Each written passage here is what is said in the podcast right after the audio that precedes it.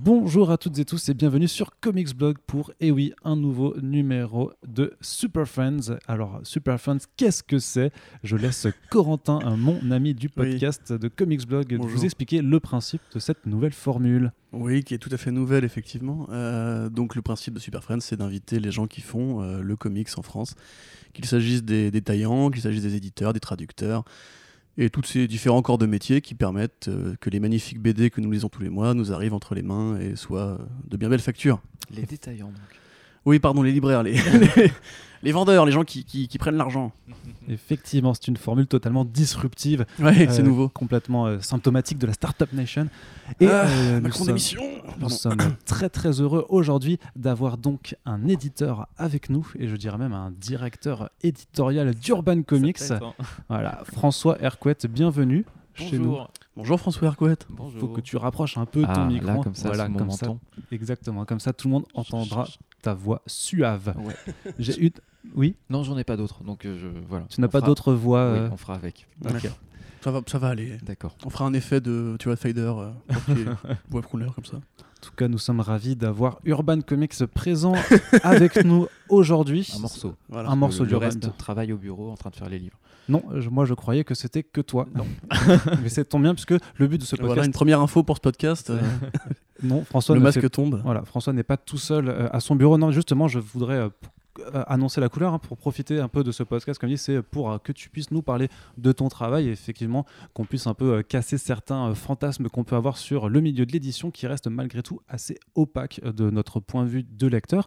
Alors, on va peut-être faire un petit rappel historique, si tu veux bien, François. Est-ce que tu peux un peu nous expliquer juste comment tu es arrivé à être directeur éditorial d'Urban? Alors, mes origines secrètes, c'est qu'en fait, avant, j'étais assistant édito chez, euh, Delcourt. Donc, euh, je sais plus, c'était en 2000, euh, à partir de 2004, j'étais stagiaire, puis après, j'ai embauché côté Thierry Mornay. Avec, sur le catalogue comics du coup de, Delcourt et ça a duré 6 ans, en gros jusqu'en 2011. Et puis en 2011, donc il y a eu cette annonce hein, qui a un peu affolé tout le monde, comme quoi Dargo reprenait Batman et DC et compagnie. Euh, et, c'est vrai que ça, même, je me rappelle encore de, cette scène, euh, où, Thierry m'annonce du coup qu'ils sont à la recherche du coup d'un quelqu'un pour prendre un petit peu les rênes de, cette aventure éditoriale. Euh, et, et, nous de rire haha d'Argo qui va faire Batman, c'est très très drôle. Voilà, je ris encore beaucoup aujourd'hui. Et, en fait, voilà, il m'a dit bah écoute, tente ta chance. Enfin, c'était, j'étais assistant, j'avais quoi, j'avais 30 ans, non un peu plus. Bon, en gros, c'était une évolution qui pouvait être naturelle.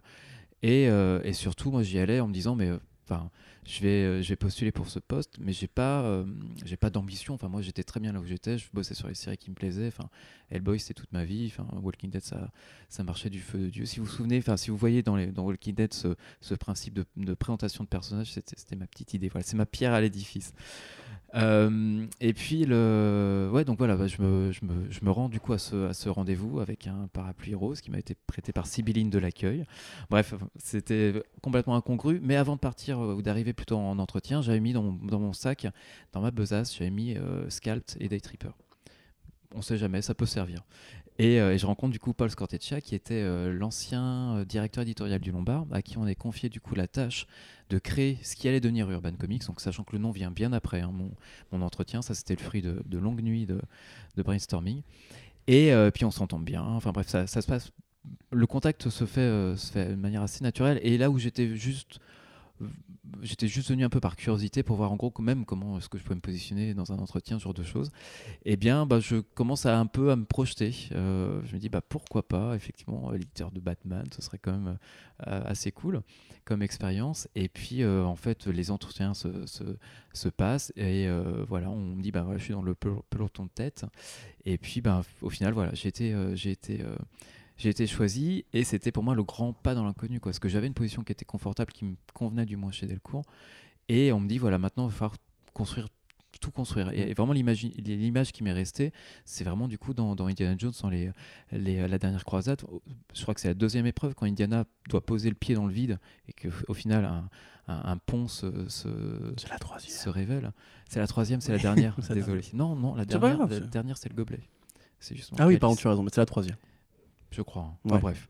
Le nom de Dieu, le pénitent, et voilà. et, euh, et, le, et du coup, voilà, le, le c'est vraiment un sentiment de vertige. Où, normalement, bah, pour moi, c'est pas que j'étais pantouflard, mais ça, ça m'allait en fait. Ce que, ce que j'avais jusqu'ici, ma vie était euh, parfaitement réglée autour.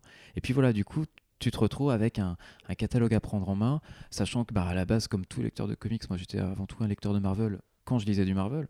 Et euh, d'ici, je connaissais, mais de manière, euh, on va dire, comme tout fan de comics connaît en fait ces, ces classiques de DC. Et puis c'est un, univers que j'ai vraiment, là pour le coup, vraiment bossé et, et appris à connaître et à aimer.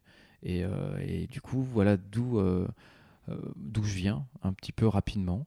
Euh, C'était du coup là, on est en 2011, en tout cas le, moment où on a, du coup, le groupe Média Participation, puisque c'est vraiment, si on doit utiliser les vrais mots et euh, décrypter ou euh, parler en toute transparence, donc le, enfin même il n'y a pas de secret, mais le groupe Média Participation est ce premier groupe euh, de- de- d'édition de, BD au niveau européen, euh, regroupe Dargo depuis le Lombard, Kana pour le, pour le manga.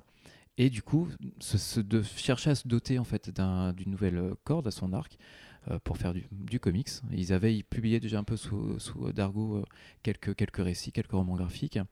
Ça, c'était l'œuvre de Thomas Aragon, mais c'est vrai qu'il n'y avait pas vraiment un vrai développement à ce niveau-là.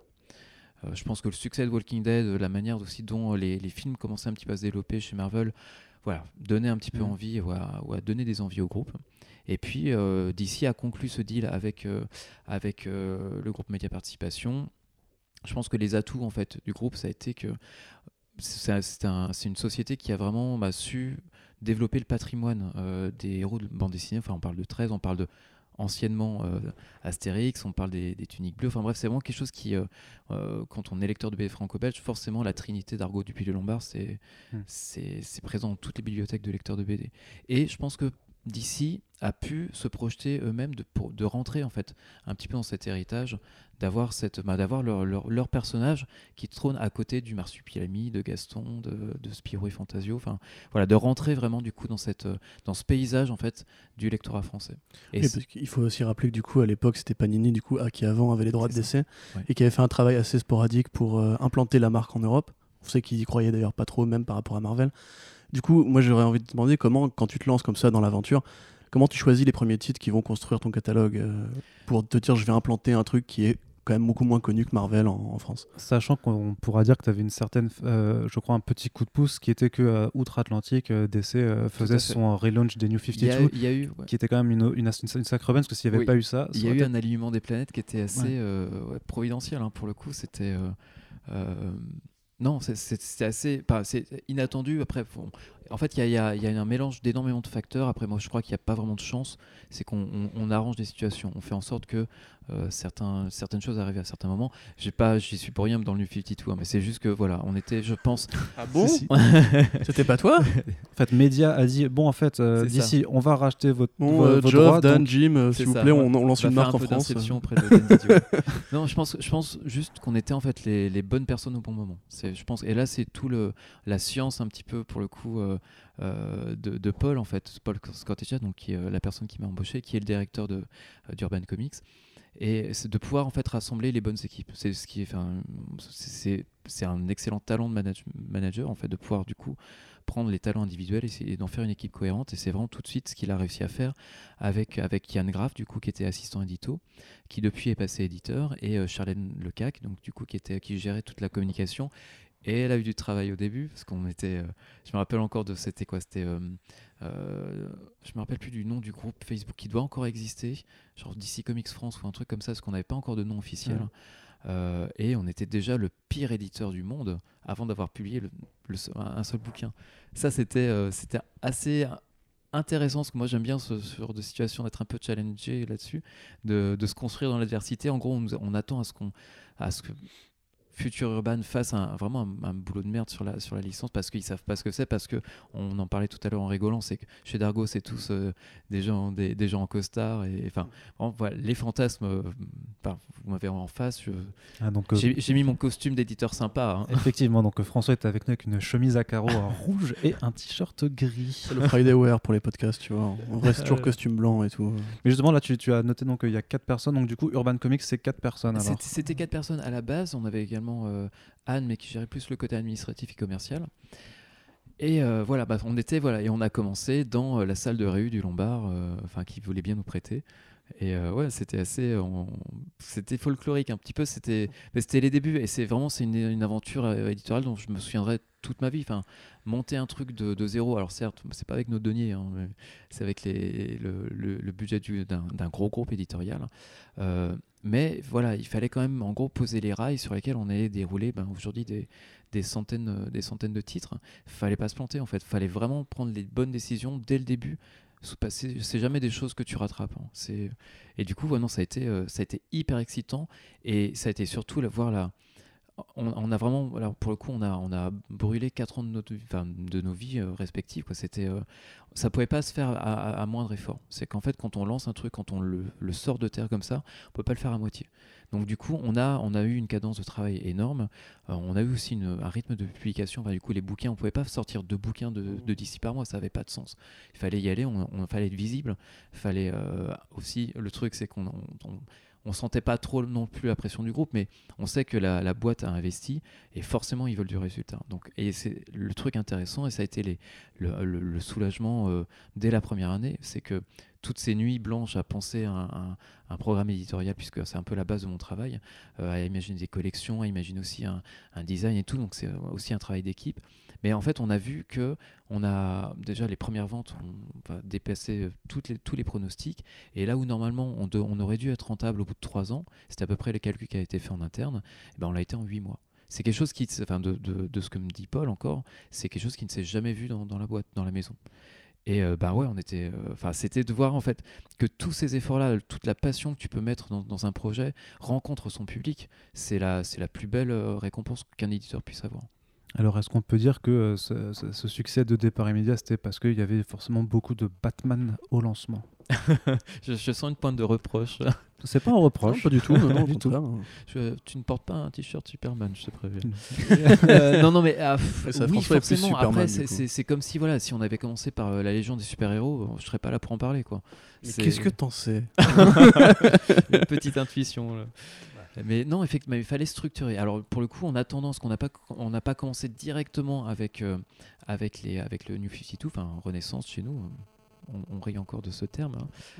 On comprendra pourquoi. Euh, mais on, avait en fait, on, voulait euh, déjà présenter au grand public parce que notre, notre objectif n'était pas de s'adresser uniquement aux lecteurs de comics, mais bah, vu la boîte dans laquelle on était, il fallait également euh, s'adresser aux, lecteurs franco-belges, enfin, du moins aux lecteurs de bande dessinée généralistes, aux lecteurs de manga également.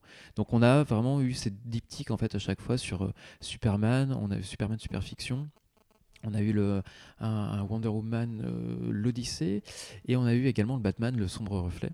Mmh. Qui a préfiguré du coup d'une politique sur Scott Snyder qui après n'a fait voilà, que du politique d'auteur.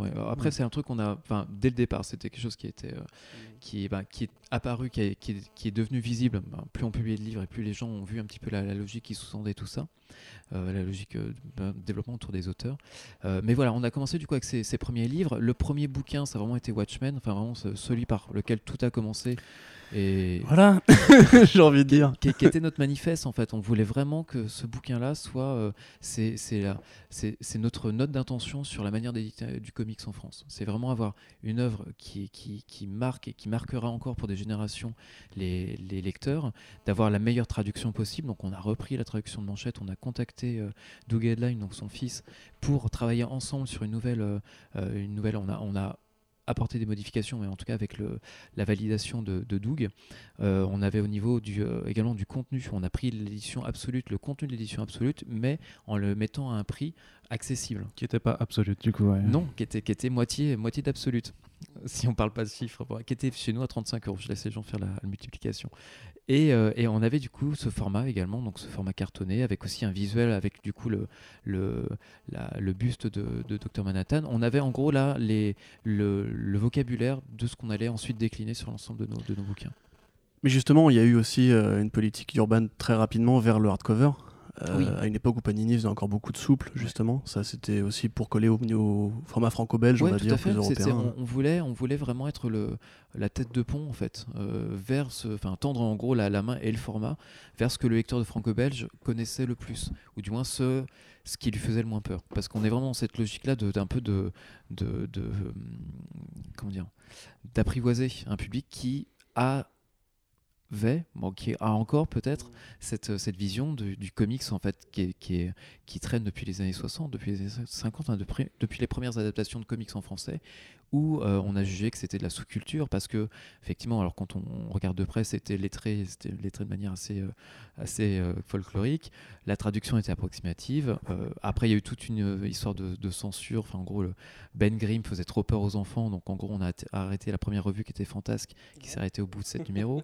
Enfin voilà il y, a eu, quand même du coup un, une intégration du comics un peu compliquée en fait en France qui était aussi dû, ça après c'est une vision personnelle et j'étais pas là à l'époque donc je pense que des, des, euh, contemporains de l'époque pourraient vous en parler euh, avec plus de certitude. Mais on était quand même du coup l'après-guerre, on était dans un, mouvement très contestataire vis-à-vis euh, de la de, l'emprise des États-Unis sur, sur le monde, c'est qu'en gros, voilà, on avait bénéficié du, plan Marshall, de l'or des Américains. au bout d'un moment, De Gaulle a dit ça suffit, on n'est plus une, on n'est pas une colonie américaine, donc merci mais non merci. Donc euh, voilà, le, US Go Home, quoi. C'était vraiment du coup, et ça explique que des personnages, ça pourrait expliquer que, des personnages comme Captain America et Superman aient vachement de mal en fait à, à, s'implanter en France. Superman perd toujours en fait. Superman c'est soit le Boy Scout teubé, soit c'est l'impérialiste américain. Il, il gagne jamais. Et c'est très compliqué jusqu'à récemment. On a eu, bah, nous, de mon expérience, c'est qu'on a du mal en fait à vendre euh, Superman aux lecteurs français. Mais du coup, parenthèse, ça, ça s'améliore ça, le, eh ben, statut de Superman en Europe? C'est bah, depuis Rebirth en fait. C'est depuis, depuis Rebirth en fait, ça. Euh, je pense que Peter Tomasi a trouvé le bon moyen de, de, comment dire, de réinstaller Superman en tant que père en fait de l'univers d'ici en général, à travers l'image du père, enfin de la, de la cellule familiale qui est recréée avec euh, Lois et, John. Mais on, a, on, là, je trouve qu'il y avait une équipe artistique qui était hyper cohérente, un projet qui était très très clair, malgré les origines même de ce Superman-là de Rebirth qui est. Hmm. Oui, c'est un peu made compliqué Mais euh, voilà, il y a quand même eu du coup cette, cette adhésion. C'était ben, pour euh, parler un petit peu au niveau, au niveau vente, c'est que, que Superman était la troisième meilleure série du Rebirth en fait. On a eu Batman forcément, Wonder Woman, le film a forcément fait du bien au personnage et, Superman c'était inédit hein. Trinité du coup voilà mais on se dit Trinité rétablie mais pour nous la Trinité c'était euh, Batman Justice League et euh, Suicide Squad Harley et Injustice Bon, Ça fait beaucoup pour une trinité. Pas de comment, pas de comment. Une grosse Et moi, je voulais quand même, enfin, parce que là, on, a, on, a, on aborde déjà Rebirth qui est vachement récent, mais on parlait du hardcover. Non, mais voilà. non, non, du hardcover, du hardcover mais aussi au début, parce que forcément, donc il y avait ce, le... et du kiosque aussi, quand même. Et du kiosque après. Et du coup, ce, ce relaunch euh, des New 52 qui était assez propice pour en tout cas aborder les collections, la collection d'ici Renaissance que, que, tu allais faire. Mais après, quand tu, quand tu vois tout le parc de DC classique, les DC Signature, tout ça, enfin tout ce qui a mené à ces collections, c'est euh, tu t'es dit, mais merde, par laquelle je commence alors, ça, a été assez simple parce que le, le donc c'est ce que j'ai aussi dans, dans, les conférences ou quand, quand, je parle aussi aux lecteurs, c'est quand j'ai la chance de parler aux lecteurs pour leur faire euh, prendre conscience de, la structure qui a tout. Bah, c'est ça, c'est le mot, c'est la structure. C'est ce que je disais au début, c'est vraiment poser les bons rails aux bons endroits pour ensuite dérouler euh, sereinement. Et en fait, on a eu bah, cette, on va dire, cette euh, colonne vertébrale éditoriale. Ça a été, ça a été des collections chronologiques. Donc on est parti l'idée était de, qui sous-tendait ça, c'était de pas simplement se, baser sur la nouveauté. C'est très facile en fait de vendre de la nouveauté, sauf que ben, nous en tant qu'éditeurs et, et surtout en tant que passionnés de, de ce qu'on fait, on a besoin de savoir d'où viennent les personnages, d'où viennent ces histoires-là. Donc on a été très très, enfin c'était notre, nos intentions aussi personnelles, nos goûts personnels qui ont aussi euh, euh, forgé un petit peu ce catalogue-là. On voulait faire du, ce qu'on peut appeler du vintage, on voulait faire des, classiques qui n'avaient pas été faits dans les années enfin, 80, 90, 2000, il y avait encore beaucoup de choses à déterrer et à révéler. Et effectivement, ben, l'idée, c'est comme aussi de faire de la nouveauté, c'est comme ce qui marche le plus. Mais voilà, il y avait cette collection du coup, enfin, il y a cette collection d'ici Archive qui va en gros de la création du premier super-héros. Donc Superman, on est en, on est en 38 à 1985. On a, c'est un spectre qui est assez large, hein, qui en gros qui regroupe l'âge d'or, l'âge d'argent et l'âge de bronze. Mais après, c'est ce que c'est la, justification, c'est qu'on ne pouvait pas faire un découpage qui soit trop, euh, euh, ben, trop classique, mais qui est connu des spécialistes, mais qui ne va pas parler au grand public. Mmh. C'est les, enfin, les gens peuvent très facilement confondre âge d'argent et âge de bronze. Ne serait-ce qu'au niveau dessin, c'est qu'un dessin en comics vieillit très très mal enfin ou très très vite.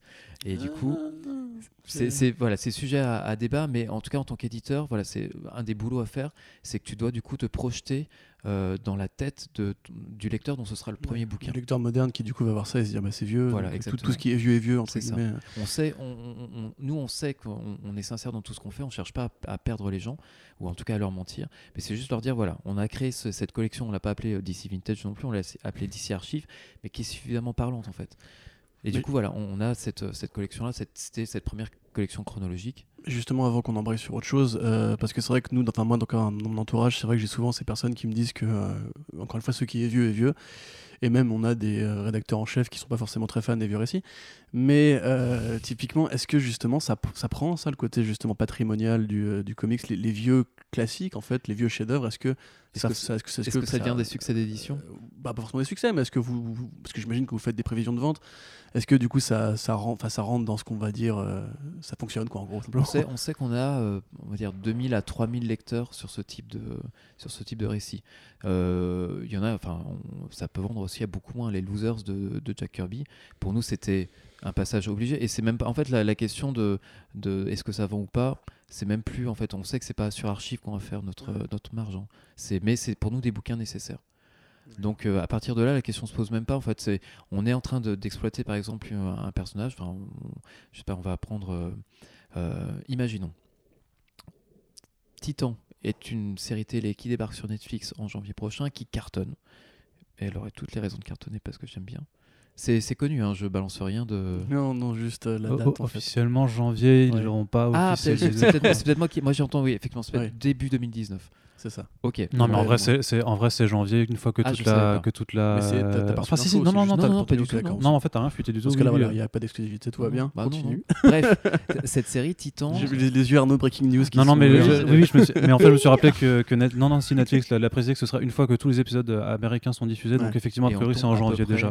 Fin de la parenthèse. Prenons Titan, Ouf. donc qui arrive. Donc voilà, voilà, Titan arrive, fait un carton, et c'est vrai que nous, Titan, pour l'instant, les Teen Titans ou les New Teen Titans, c'est pas forcément un truc qu'on a beaucoup développé.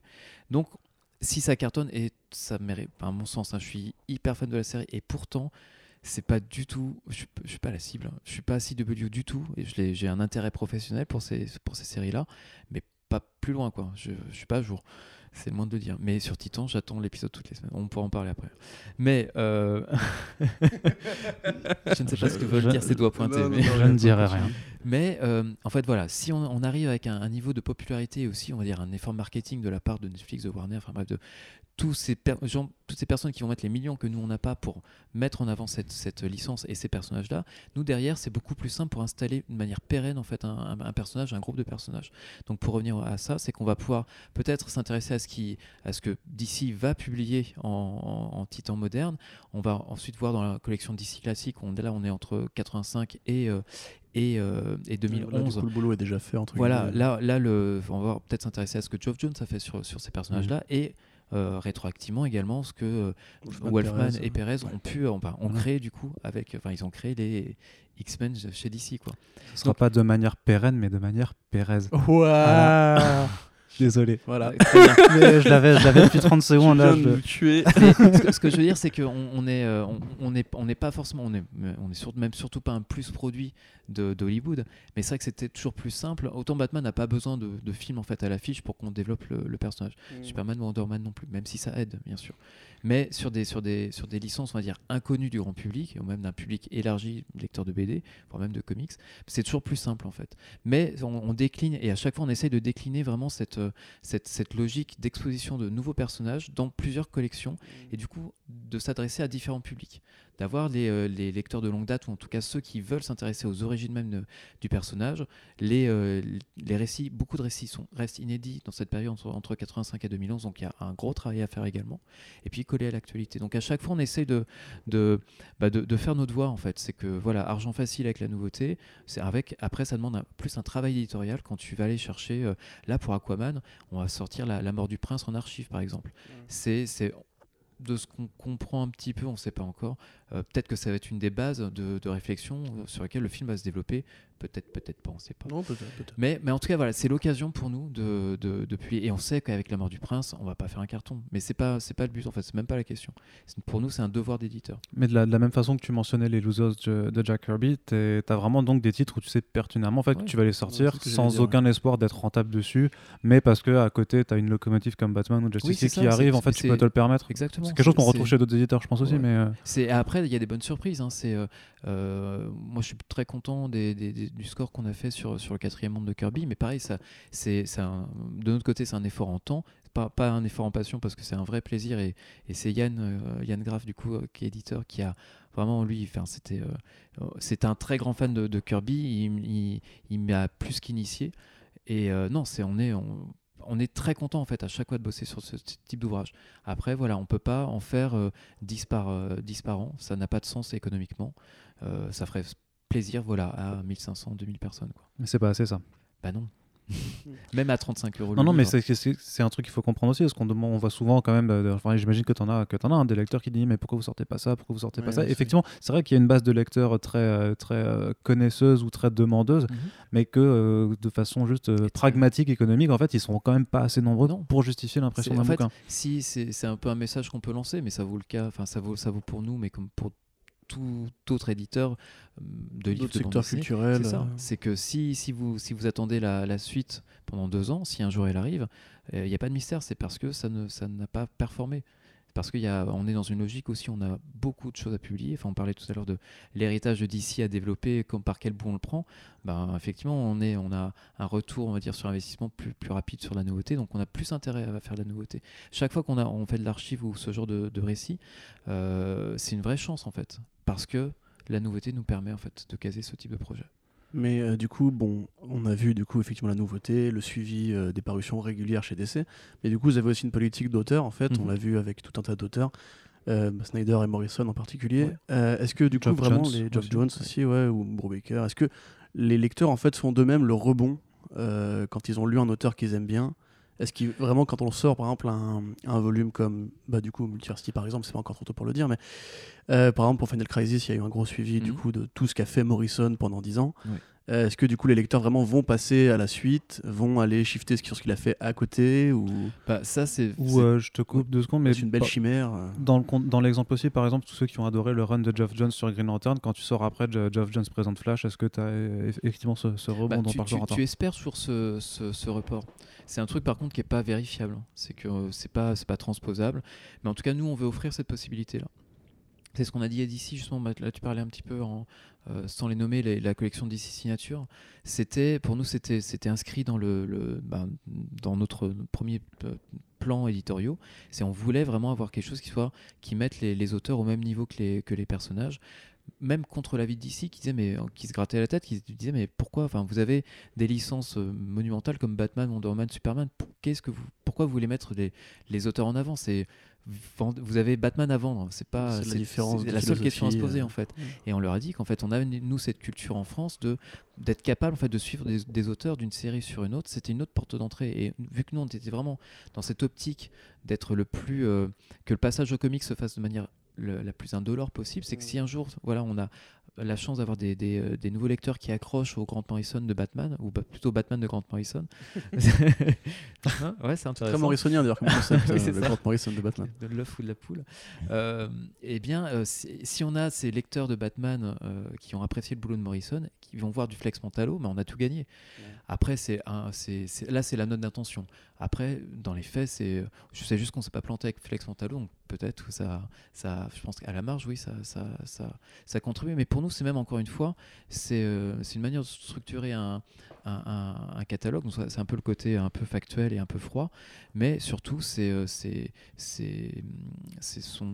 par goût personnel. Pour nous, c'est hyper important que, ces, que ces auteurs-là aient un nom, une renommée en France, au même titre que, que, que Tillieu, que, que Goscinny, que, enfin voilà, vraiment avoir à chaque fois, dès qu'on peut mettre le nom des, des auteurs euh, en, en- en haut de l'affiche, on le fait. Puis c'est un peu curieux quand même qu'ils qu'ils disent qu'ils qu'ils comprenaient pas parce que de leur côté, dans leurs éditions VO, ils ont aussi des euh, euh, Batman by Brubaker volume Ça- 1. ça, c'était euh, avant. truc, euh. Ça, en fait, effectivement, on a vu après le Wonder Woman en fait. by Greg Rucka, c'est venu bah, c'est venu de l'année de du film. Et cette logique, alors je veux pas euh, qu'on s'attribue euh, des lauriers qui ne nous appartiennent pas, mais on va dire que peut-être qu'on a précédé un peu l'air du temps là-bas, avec du coup le- la notion d'auteur qui prend vois, on plus l'a de dit, place. Urban di- dirige DC Comics à distance, voilà, c'est tout. DC Renaissance, DC Rebirth, tu vois. La réception est totale. Mais on, on espère peut-être avoir fait, euh, euh, en tout cas, une partie du chemin qui a amené d'ici à, prendre conscience de ça. C'est, on, on sait que nos bouquins en interne là-bas sont, sont hyper appréciés. Ouais. Et on parlait de Watchmen tout à l'heure au niveau du format, enfin de la note d'intention, le manifeste un petit peu de comment on veut publier du comics. Et ben la DC Comics Anthology était notre deuxième bouquin, Mm. qui était ce, ce, en gros, ce manuel de survie en milieu DC, qui était vraiment voilà, suivez un petit peu les, suivez le guide. euh, à la limite, regardez que les images, mais au moins lisez les textes qui accompagnent chaque épisode. Il y a une vraie raison à tout ça. C'est également la manière dont on va euh, développer ce catalogue et bah, ce concept d'anthologie. Bah, maintenant, il y, a, euh, il y en a un, en, enfin, il y en a un aux États-Unis, mais il y en a aussi en Corée, il y en a au Japon, euh, il y en a en Allemagne, il y en a au Brésil. C'est ce, modèle-là. Et encore une fois, je peux encore rendre hommage au travail de, Yann là-dessus, parce qu'il est rédacteur de ces, de ces bouquins-là. C'est un, un- un- un exemple français qui maintenant fait école euh, jusque chez l'éditeur original. Ça, c'est génial. Enfin, il n'y a pas meilleur en plus pour reconnaissance. Et on, travaille vraiment là pour le coup en bonne intelligence avec DC à ce niveau-là. Ouais, du coup, euh, juste pour préciser pour ceux qui, qui ne comprendraient pas, peut-être que donc tu parles de Greg Rucka présente Wonder Woman aux États-Unis, mais en fait, il faut comprendre aussi qu'eux, ils font ce travail-là en mettre le, le run en avant parce que pour éviter les confusions, on va dire, entre le volume principal de Wonder Woman et mettre tu vois, une collection à côté, Rucka présente, présente Wonder Woman, tu vois, pour que ça se sépare en deux produits séparés, entre guillemets, pour pouvoir les vendre euh, séparément, quoi. Et euh, juste sur cette politique d'auteur, en fait, euh, moi j'aurais un contre-exemple, puisque j'ai fait partie en fait des gens qui euh, ont bitché sur les internets pendant des années. Toi. Oui, puisque je suis un, un fan converti d'Alan Moore, évidemment, et vous, vous de même chez, chez Urban. Et en fait, je prends l'exemple de Swamp Thing que vous avez annoncé récemment, Mhm. Qui avait du coup eu un suivi en VF, euh, qui est du coup d'humour euh, le plus conventionnel, du coup, parce que c'est un peu lui qui a lancé sa carrière, hein, Swamp Thing.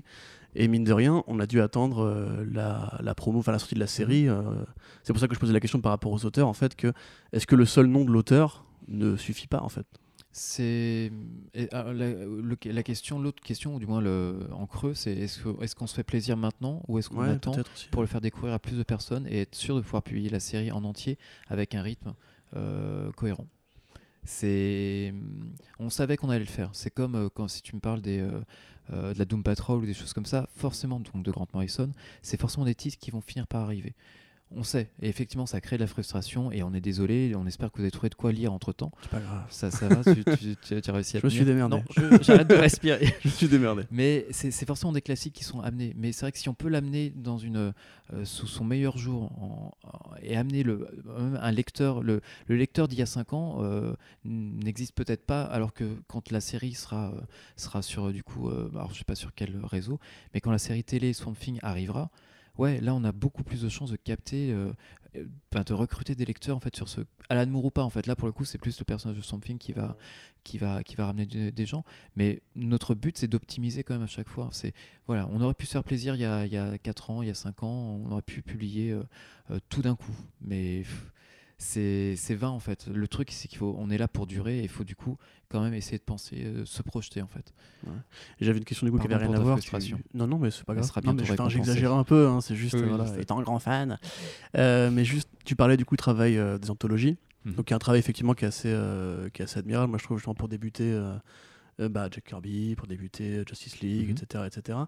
Euh, ça en fait au niveau de la composition vraiment, euh, parce que c'est en fait un truc qui n'existe pas vraiment. euh, Non, c'est des créations. À la base, ce sont des créations. Ouais, Et du coup, comment est-ce que s'organise du coup ce travail-là de recomposition, les numéros sélectionnés, le, le choix particulier du cheminement Ben, en fait, c'est quelque chose que, qu'on, détermine. On, on- on- c'est chronologique la plupart du temps. Enfin, si tu as vu un petit peu les, les- les contenus et les, Oui. les, les sommaires. On y va vraiment à chaque fois avec une, une- une thématique qui, est, qui va illustrer une époque.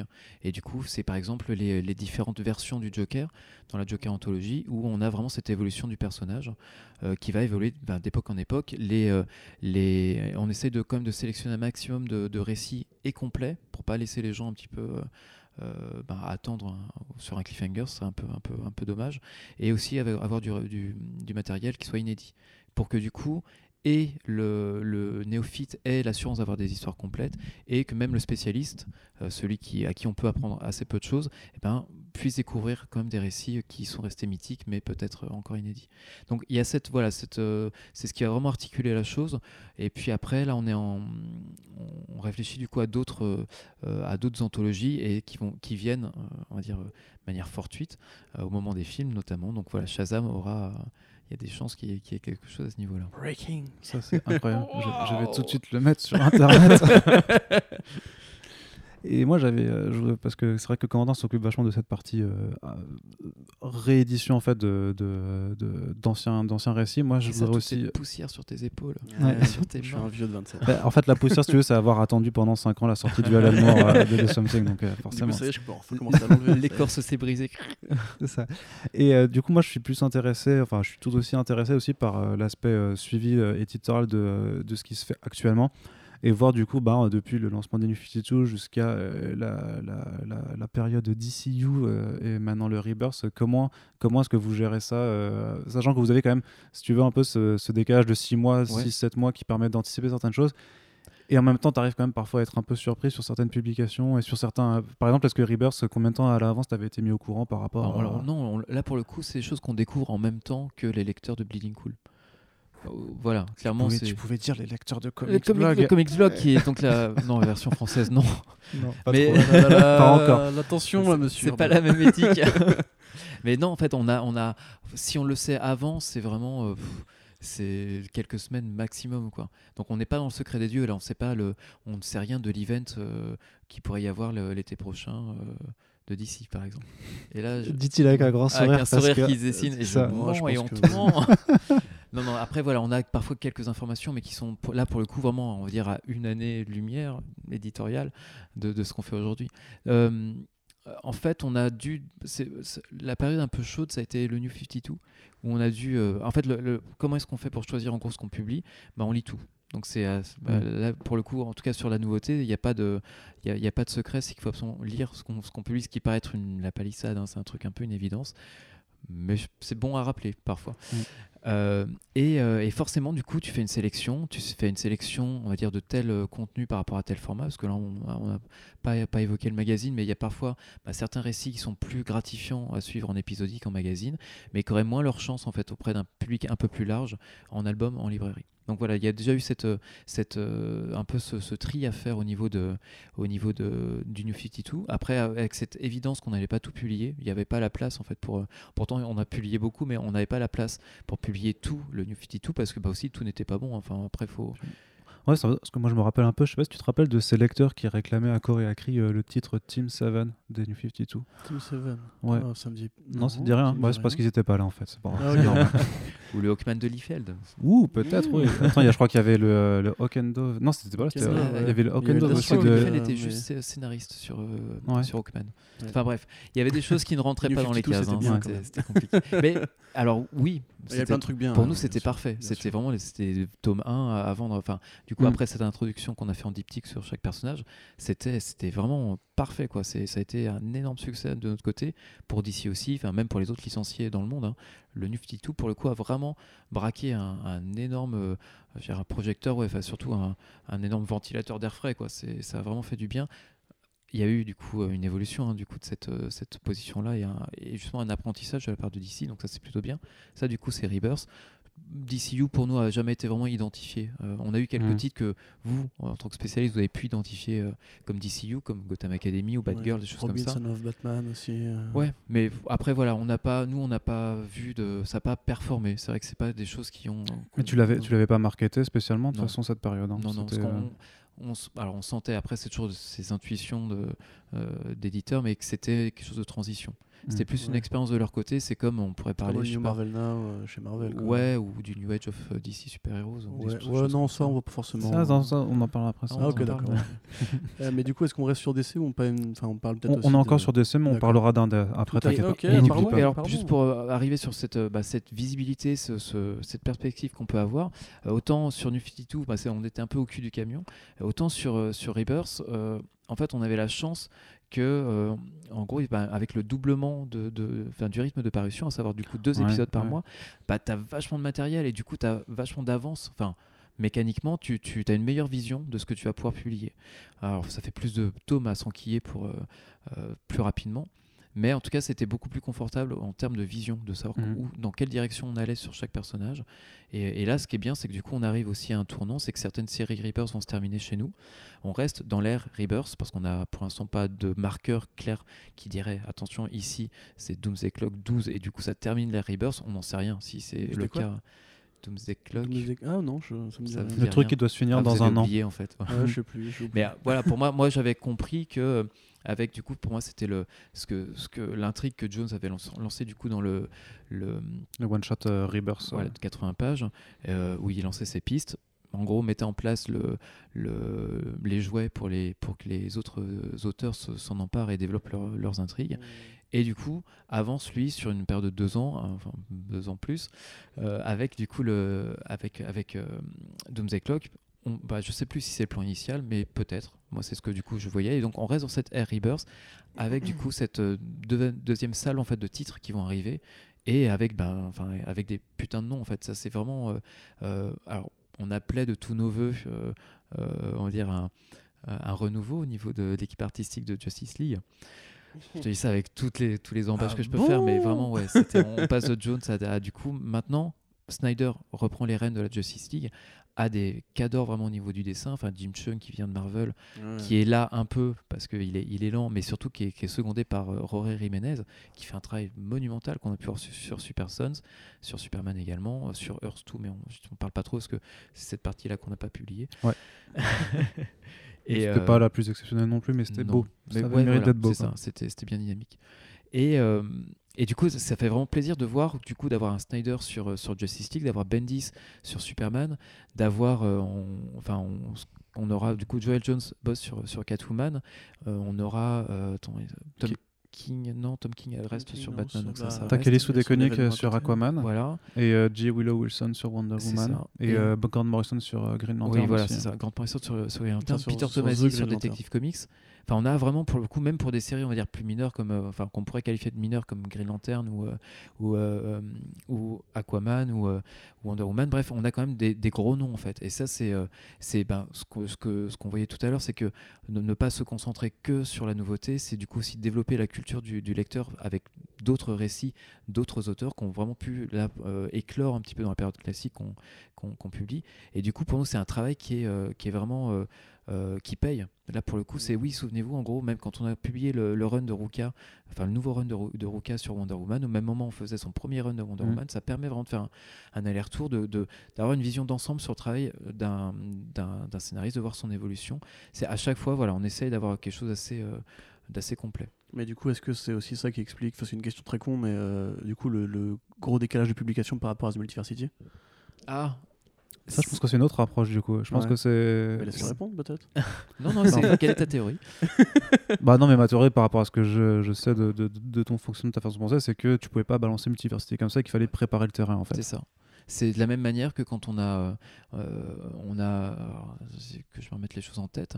On avait, euh, c'est ça. On essaye à chaque fois d'avoir un, un développement logique, notamment au niveau des crises ou en tout cas des, des titres qui vont vraiment marquer l'univers ou, ou rythmer en tout cas l'univers d'ici.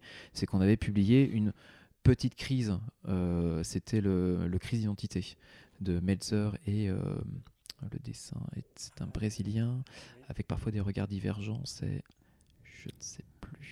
Et, et continue de Bref. répondre. je vais, euh, Je- je vais tweeter ça quand que- c'est pas, c'est pas, c'est pas l'essentiel, mais en tout cas, voilà, on, a- on avait ici une crise qui était, on va dire, abordable par l'ensemble des, euh, des lecteurs, qu'ils soient novices ou, enfin, en gros, les, les, les authentiques avaient déjà lu ça euh, chez, chez Panini. Mais pour nous, c'était un bon point de départ, puisque cette, euh, ce récit-là va lancer, va être le point de départ de beaucoup d'autres intrigues, euh, notamment euh, Blackest Night.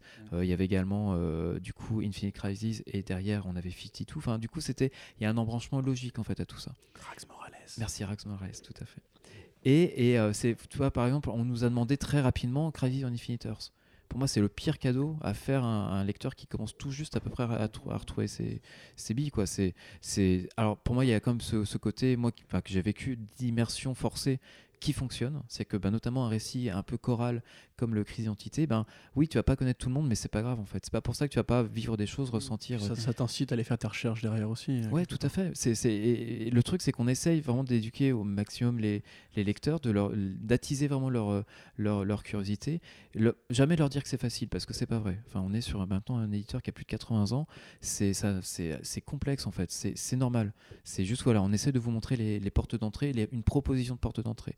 Et du coup, la raison pour qu'on n'a pas balancé comme ça Multiversity, bah oui, c'est attendu pareil par, euh, par, euh, par on va dire 2000 acharnés. On espère un petit peu plus quand même. Mais euh, on espère qu'en ayant fait le travail avant avec Final Crisis et comprendre un petit peu la logique, euh, même éditoriale, parce que je trouve que Morrison est un auteur qui s'édite énormément, enfin qui, Ouais, bien sûr. qui, qui se structure énormément, et bien comprendre un petit peu la logique dans laquelle il était au moment où il a commencé à, à- à développer son idée, qui le mènera ensuite à Multiversity, qui est jamais qu'un projet qui est un petit peu muté quand même. On aurait pu voilà, se faire plaisir, le balancer il y, a, il y a deux ans, et puis on aurait intéressé 2000 personnes. On espère qu'avec le travail qu'on a pu faire sur Final Crisis, apporter plus de lecteurs en fait pour cette œuvre cathédrale qui est, euh, qui est Multiversity. Voilà, donc c'est, on, est, on essaye à chaque fois d'être dans une logique de construction et construire, bah, ça prend du temps. Il faut d'abord mettre les bases. Et, euh, et oui, on est désolé de créer de la frustration, mais c'est pour un, c'est pour un bien supérieur. Pourquoi tu me regardes quand tu dis ça? Je Je- J'ai pas été frustré, toi. Donc, c'est un peu la, la personnification de la frustration. mais, mais je suis d'accord, c'est, c'est vrai que c'est, c'est toujours pénible de, de se dire non, pas tout de suite, non, tu vas attendre, non. Enfin bref. Mais, mais du coup, vous, vous, frotterez- vous, vous, vous ne vous frottez pas les mains dans- avec un rire machiavélique en voyant les, euh, les, les lecteurs Si, qui sont on- on le frustrés. fait. On le fait ce mois-ci Non. on l'a retiré six hein, tu fois. veux, hein Et non. Non, non, c'est on, voilà, on essaie d'être cohérent. Puis c'est vrai qu'avec la, la conclusion de métal, on avait du coup. euh, euh, Pardon, pourquoi, pourquoi, pourquoi vous Non, riez c'est le mot métal, ça nous, ça Ah. nous plaît beaucoup. Ouais, Donc, voilà. si, si tu lis mes critiques, tu sais ce que je Ah non, pense bah non, de métal. pas, j'ai pas vu ça. Bah, ne les lis pas alors. D'accord. Si tu, si Non, tu- mais si si, tu c'est aimes bien. métal, ne les lis pas. Je vais voir la lumière, je fais Oh, mais non, mais pourquoi j'ai aimé? Non, mais disons, moi ça, m'interpelle aussi parce que notamment quand tu te lances dans la publication, par exemple, si, si tu penses à Rebirth, tu as plein de séries qui effectivement au départ qui étaient vraiment canon Mhm. Et qui se retrouvent au fil de la durée un peu moins canon. Et du coup, est-ce que tu jamais un moment où tu es quand même tenté à te dire euh, bon, par contre là ça devient plus bon donc faut, faut arrêter Bah, de publier en fait, ou on- alors tu es trop genre mais les lecteurs ils vont m'en vouloir si je le fais. ça. euh, Est-ce que le critère, du coup, ce que tu dis, tu dis que vous faites plaisir et que vous êtes des lecteurs avant tout, Ouais, je pense qu'il y a des BD Mais que tu fais. est-ce que, genre, voilà, est-ce que le critère qualitatif, des fois, l'emporte pas sur la réalité du marché par exemple, que Doom Patrol, sans trahir de secret, n'est pas la meilleure série de DC quand elle a été publiée. Euh, Quand elle arrive en France, elle va vendre parce que le film est là, quoi. Enfin, ou la série. mais- est-ce que c'est pas un crève-cœur en tant que lecteur, du coup, de se dire euh, que vous aimeriez que les, mes meilleurs, les meilleurs trucs marchent mieux, entre guillemets? Euh, si. Oui.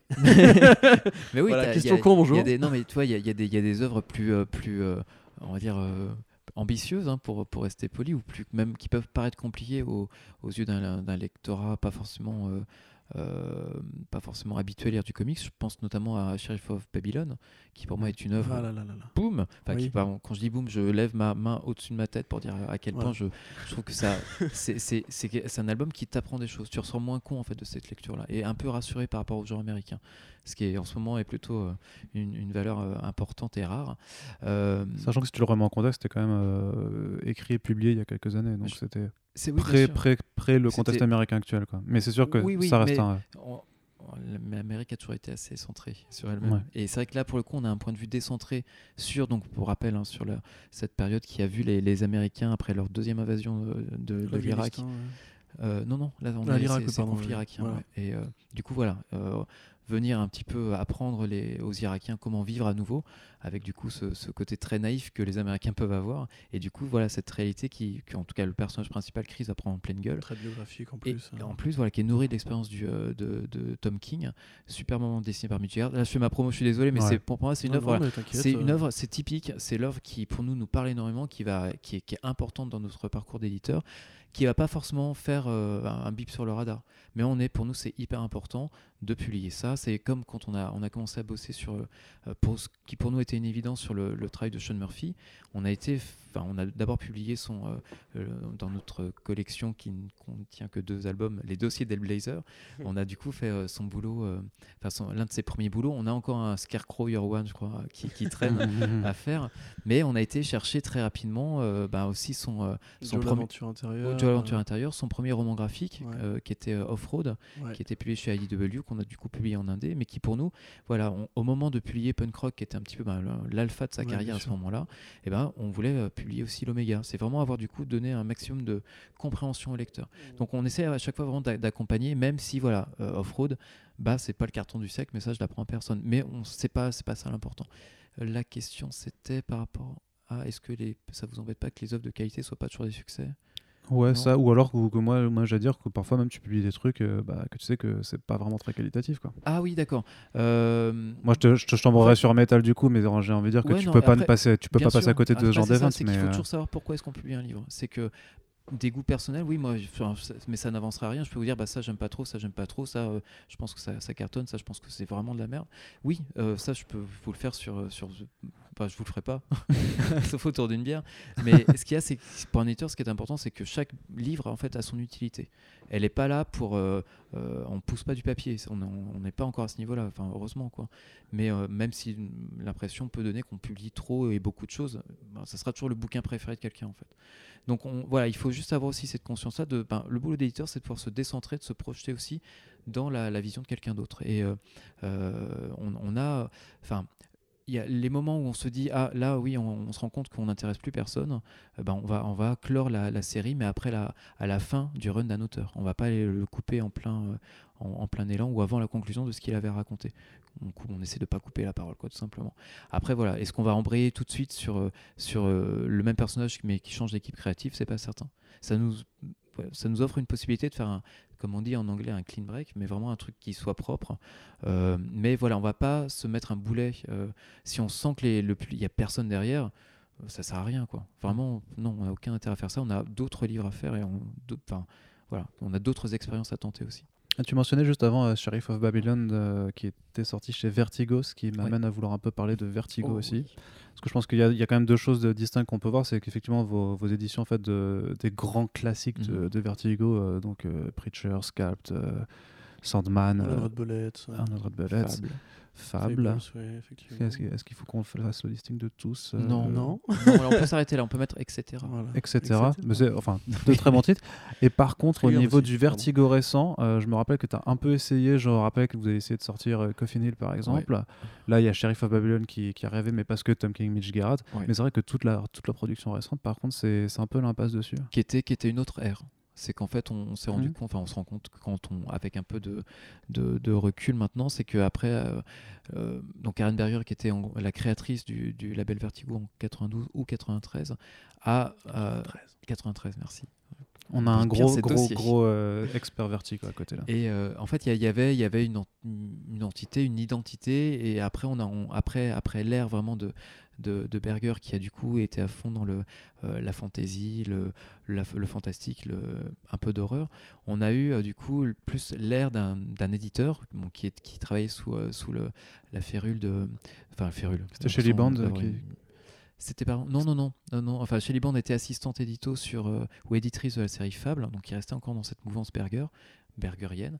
Je sais pas si on peut appeler ça un courant, mais il y a eu Will Denis. Will Denis qui, Mm. du coup, a notamment. euh, il a, la série 100 Bullets avait déjà été, euh, été éditée à l'époque par Axel, Alex Alonso. Axel Alonso. C'est Axel.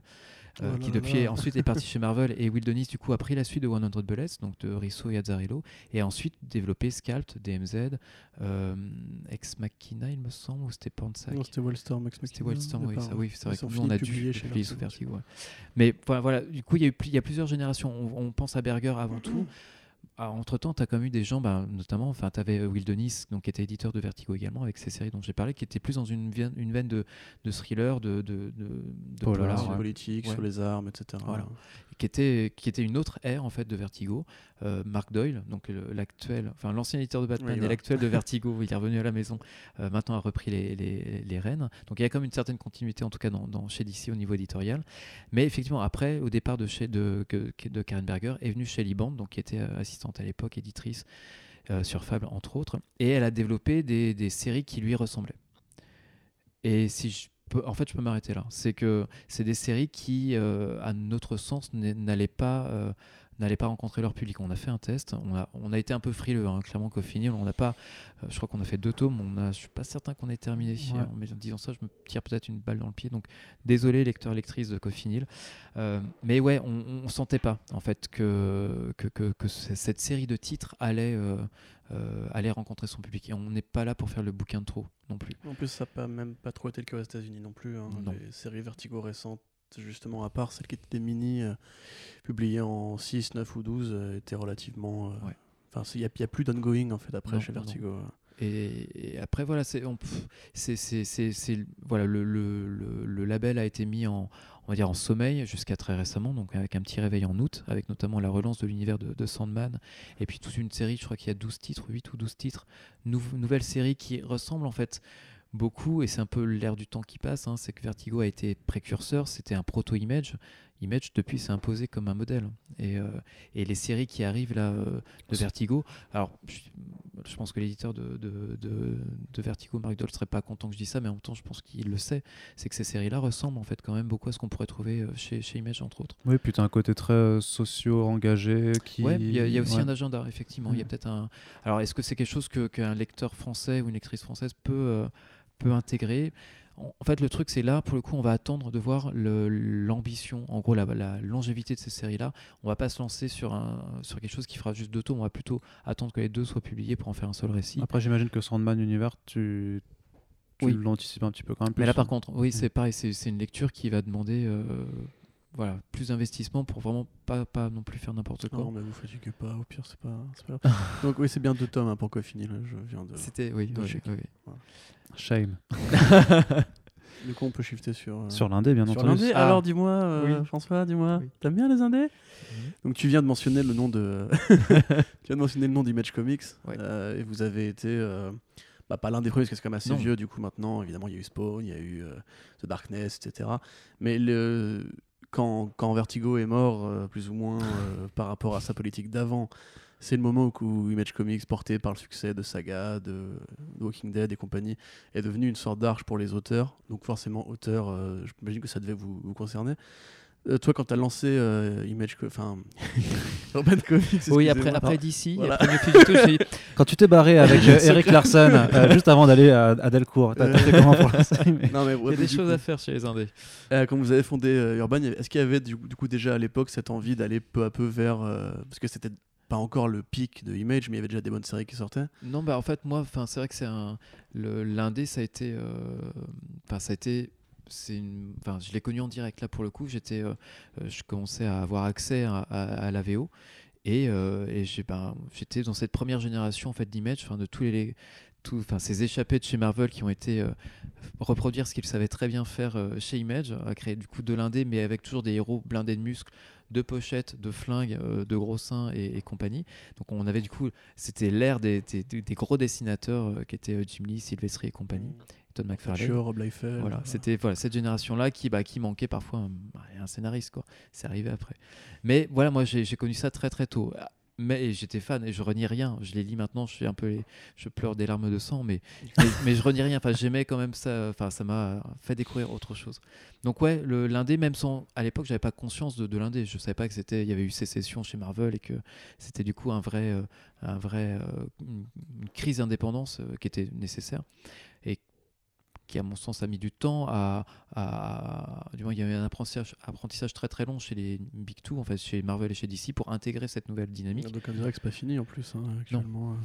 euh, c'est voilà par rapport au traitement des auteurs et tout ça. mais voilà en tout cas il y a, il y a ce il y a vraiment eu cette euh, ce que tu illustrais tout à l'heure c'est vraiment il y a eu ce, ce, ce shift vraiment euh, quand en gros c'est moi si je dis ça comme ça c'est on en discutait avec euh, Thierry à l'époque quand Robert Kirkman a fait ce manifeste vidéo sur YouTube en appelant du coup les créateurs euh, toutes maisons d'édition confondues en tout cas qui bossaient euh, euh, sur des licences de dire voilà je, peux ne pas être une exception. Moi, le succès, de Walking Dead, ça peut aussi être le vôtre demain.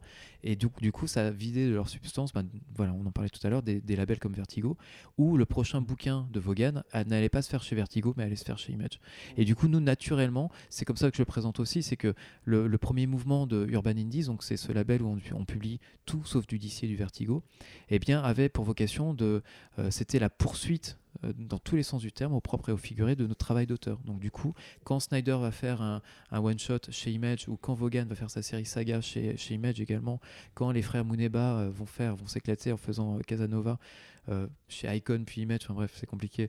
Mais voilà, on les suit, vraiment, pour le coup, on poursuit les droits pour, bah, pour toujours par souci de cohérence de notre catalogue, c'est que les, les, les, lecteurs qui ont connu le travail de Vaughan, enfin Vaughan pour les puristes, euh, sur Y ou sur Ex Machina ou sur Les Seigneurs de, Bagdad, eh ben, on veut être l'éditeur qui leur proposera le prochain travail euh, d'un éditeur, enfin d'un auteur, pardon, euh, tel que tel que Vaughan. Donc voilà, pour nous, il y a eu cette, cette, ce suivi, enfin cette cette évolution en fait complètement logique qui était aussi très en phase avec, oui, on va pas se le cacher, avec nos goûts personnels. C'est qu'on aime autant le super-héros que, que l'indé. Et ça, c'est un truc qui qu'il faut bah, qu'on essaye vraiment. Bah, merci de me donner le micro pour, pour, pour aussi euh, continuer à, à propager ce message-là. C'est que il y a, pas, enfin, on aime le comics en, général. C'est pour moi le comics, c'est un genre pluriel par définition. Alors je dis un comics, hein, mais pour moi c'est limite militant en disant voilà, le comics c'est tellement vaste, c'est aussi riche que le, manga et que la BD franco-belge. Il y a autant de genres. Le, super-héros n'est qu'un genre parmi d'autres. Historiquement, culturellement, c'est le genre dominant, c'est celui qui cache vraiment tout le reste.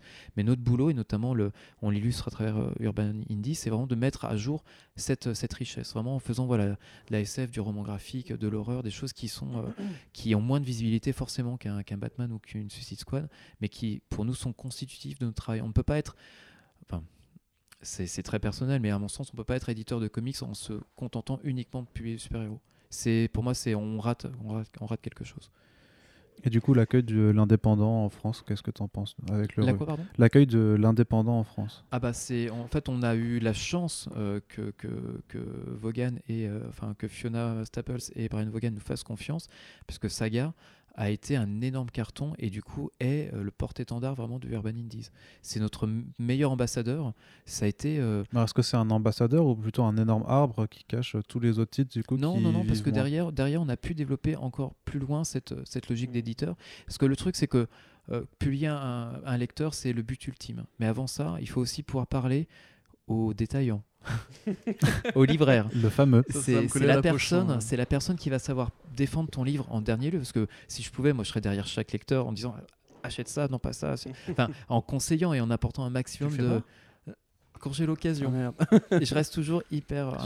Sur, son, sur, son temps libre, il met une fausse moustache, il va dans les librairies. Bonjour. Vous savez, euh, le shérif de Babylone Je vais en prendre 15. Alors tu rigoles, mais à Noël, quand je reviens en Bretagne, à me coucher chez mes parents, et vu que ben, je, je, je, rachète beaucoup de mes livres que j'offre euh, je, crois, je, crois, que j'ai dû acheter, mais sans rire, hein, euh, au moins 15 ou 16 Day Tripper. Voilà. ouais, mais ça va aller le coup. Je regrette rien mais je fais la moitié des chiffres de vente. Alors ça... non, non, non, je rigole parce que ça. Je sais pas, on a vendu plus de, 20 000 maintenant. Enfin bon. Bref, euh, la question c'était. Euh, L'accueil oui, de la forêt ou la figure de proue qui porte le bateau. Et eh ben en fait voilà, avec cette logique du coup structurée et de travail au niveau des, des, des auteurs, c'est aussi au, au, libraire qu'on va parler. C'est qu'il dit ah oui en fait vous sortez pas ce bouquin là euh, out of the blue juste pour vous faire plaisir. Non, c'est que du coup, quand on, on, on, a, Vaughan, on fait Paper Girls derrière, donc ça bénéficie forcément d'un de, d'un appel d'air, enfin des lecteurs de saga qui vont forcément naturellement s'y intéresser.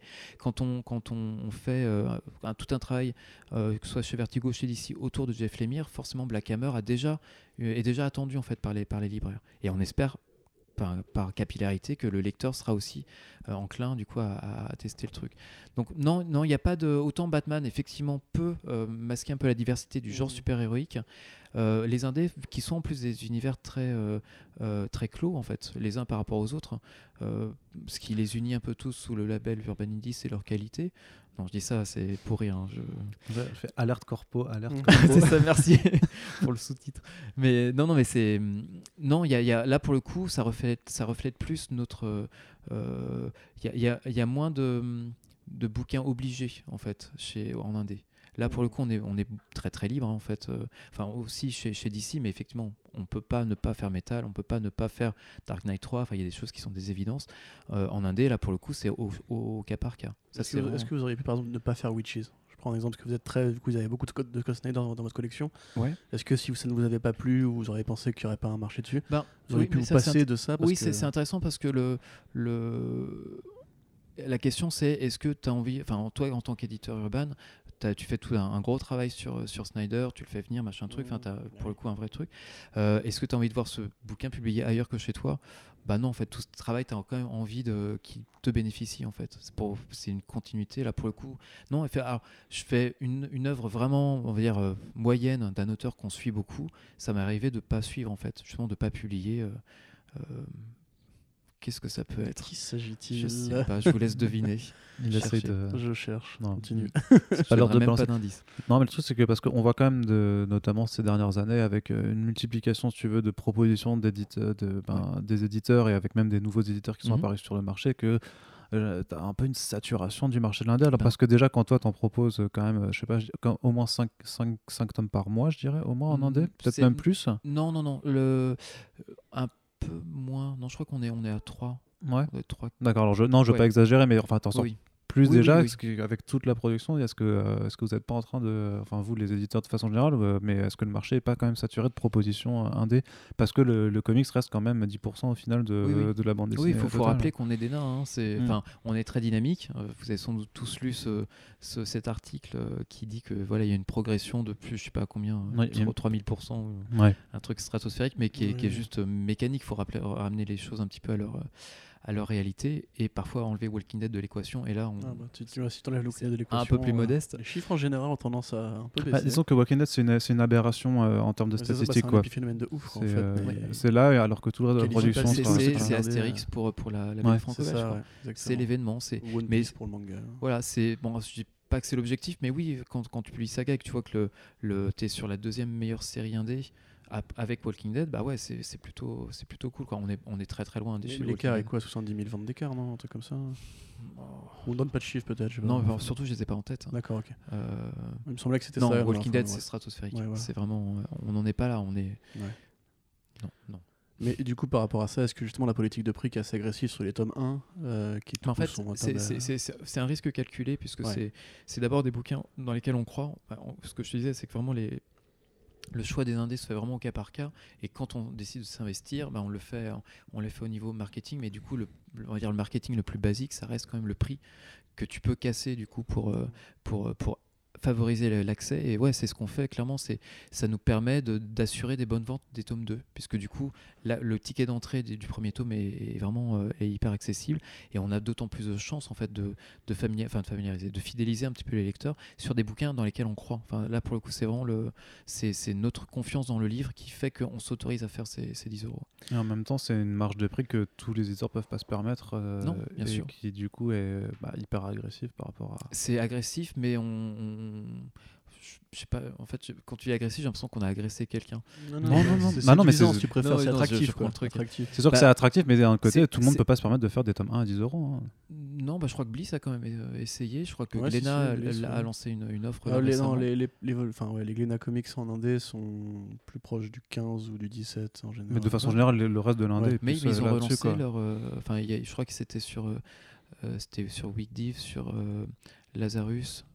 Ils ont fait des offres découvertes ensuite, bien sûr. eu des- Mais ils t'as font pas des des offres de lancement forcément comme ça, avec euh, prix, prix d'appel euh, sur 3 Du coup, mois. on peut dire que euh. c'est un mouvement général pour essayer d'int- d'intéresser les de super-héros à, à autre chose que du super-héros. quoi. Alors, moins que le, peut-être le lectorat de super-héros, c'est, je pense que c'est aussi le lectorat euh, de BD en général. Ouais. Parce que là, ce qu'on, c'est, c'est un peu les mêmes arguments que pour les, que pour les titres Vertigo, où vous êtes sur des univers qui ne sont pas interconnectés, où il n'y a pas une historicité de ma boule, où le tome 1 est vraiment le tome 1. Enfin, donc, c'est, c'est En fait, co- comme dans le franco-belge finalement. Oui, c'est ça, exactement. Avec toujours cet argument de, tu as un- en gros, tu as minimum deux tomes par an, avec euh, 150 pages pour le même prix qu'un franco-belge. Oui, oui, bon, ça après. Mais, hein. et malgré, oui, tout, malgré tout, tu restes, euh, ça c'est un truc, tu restes dans un format de publication tel que les, les volumes de comics de super-héros. Il y a, il y a jamais un moment où vous avez dit, bah, vu que c'est de l'indé en fait, euh, et que c'est- qu'on veut appeler le lecteur euh, Mhm. franco-belge, bah, on va faire un format grand, euh, enfin un format franco-belge du coup. Alors, le format franco-belge en tant que tel, donc qui est presque, qui est beaucoup plus carré en fait Mm. que le comics, est pas possible pour des raisons homothétiques. C'est qu'en fait, l'homothétie, c'est le rapport hauteur-largeur d'une page, et en fait, il est beaucoup plus étroit en comics. Ce qui fait que si tu veux vraiment coller au format franco-belge, des éditeurs de comics ont essayé, eh bien, tu te retrouves avec beaucoup de blancs tournants. Enfin, en gros, tu te retrouves avec une, une page BD qui va flotter dans, un, dans une page blanche en fait en fond.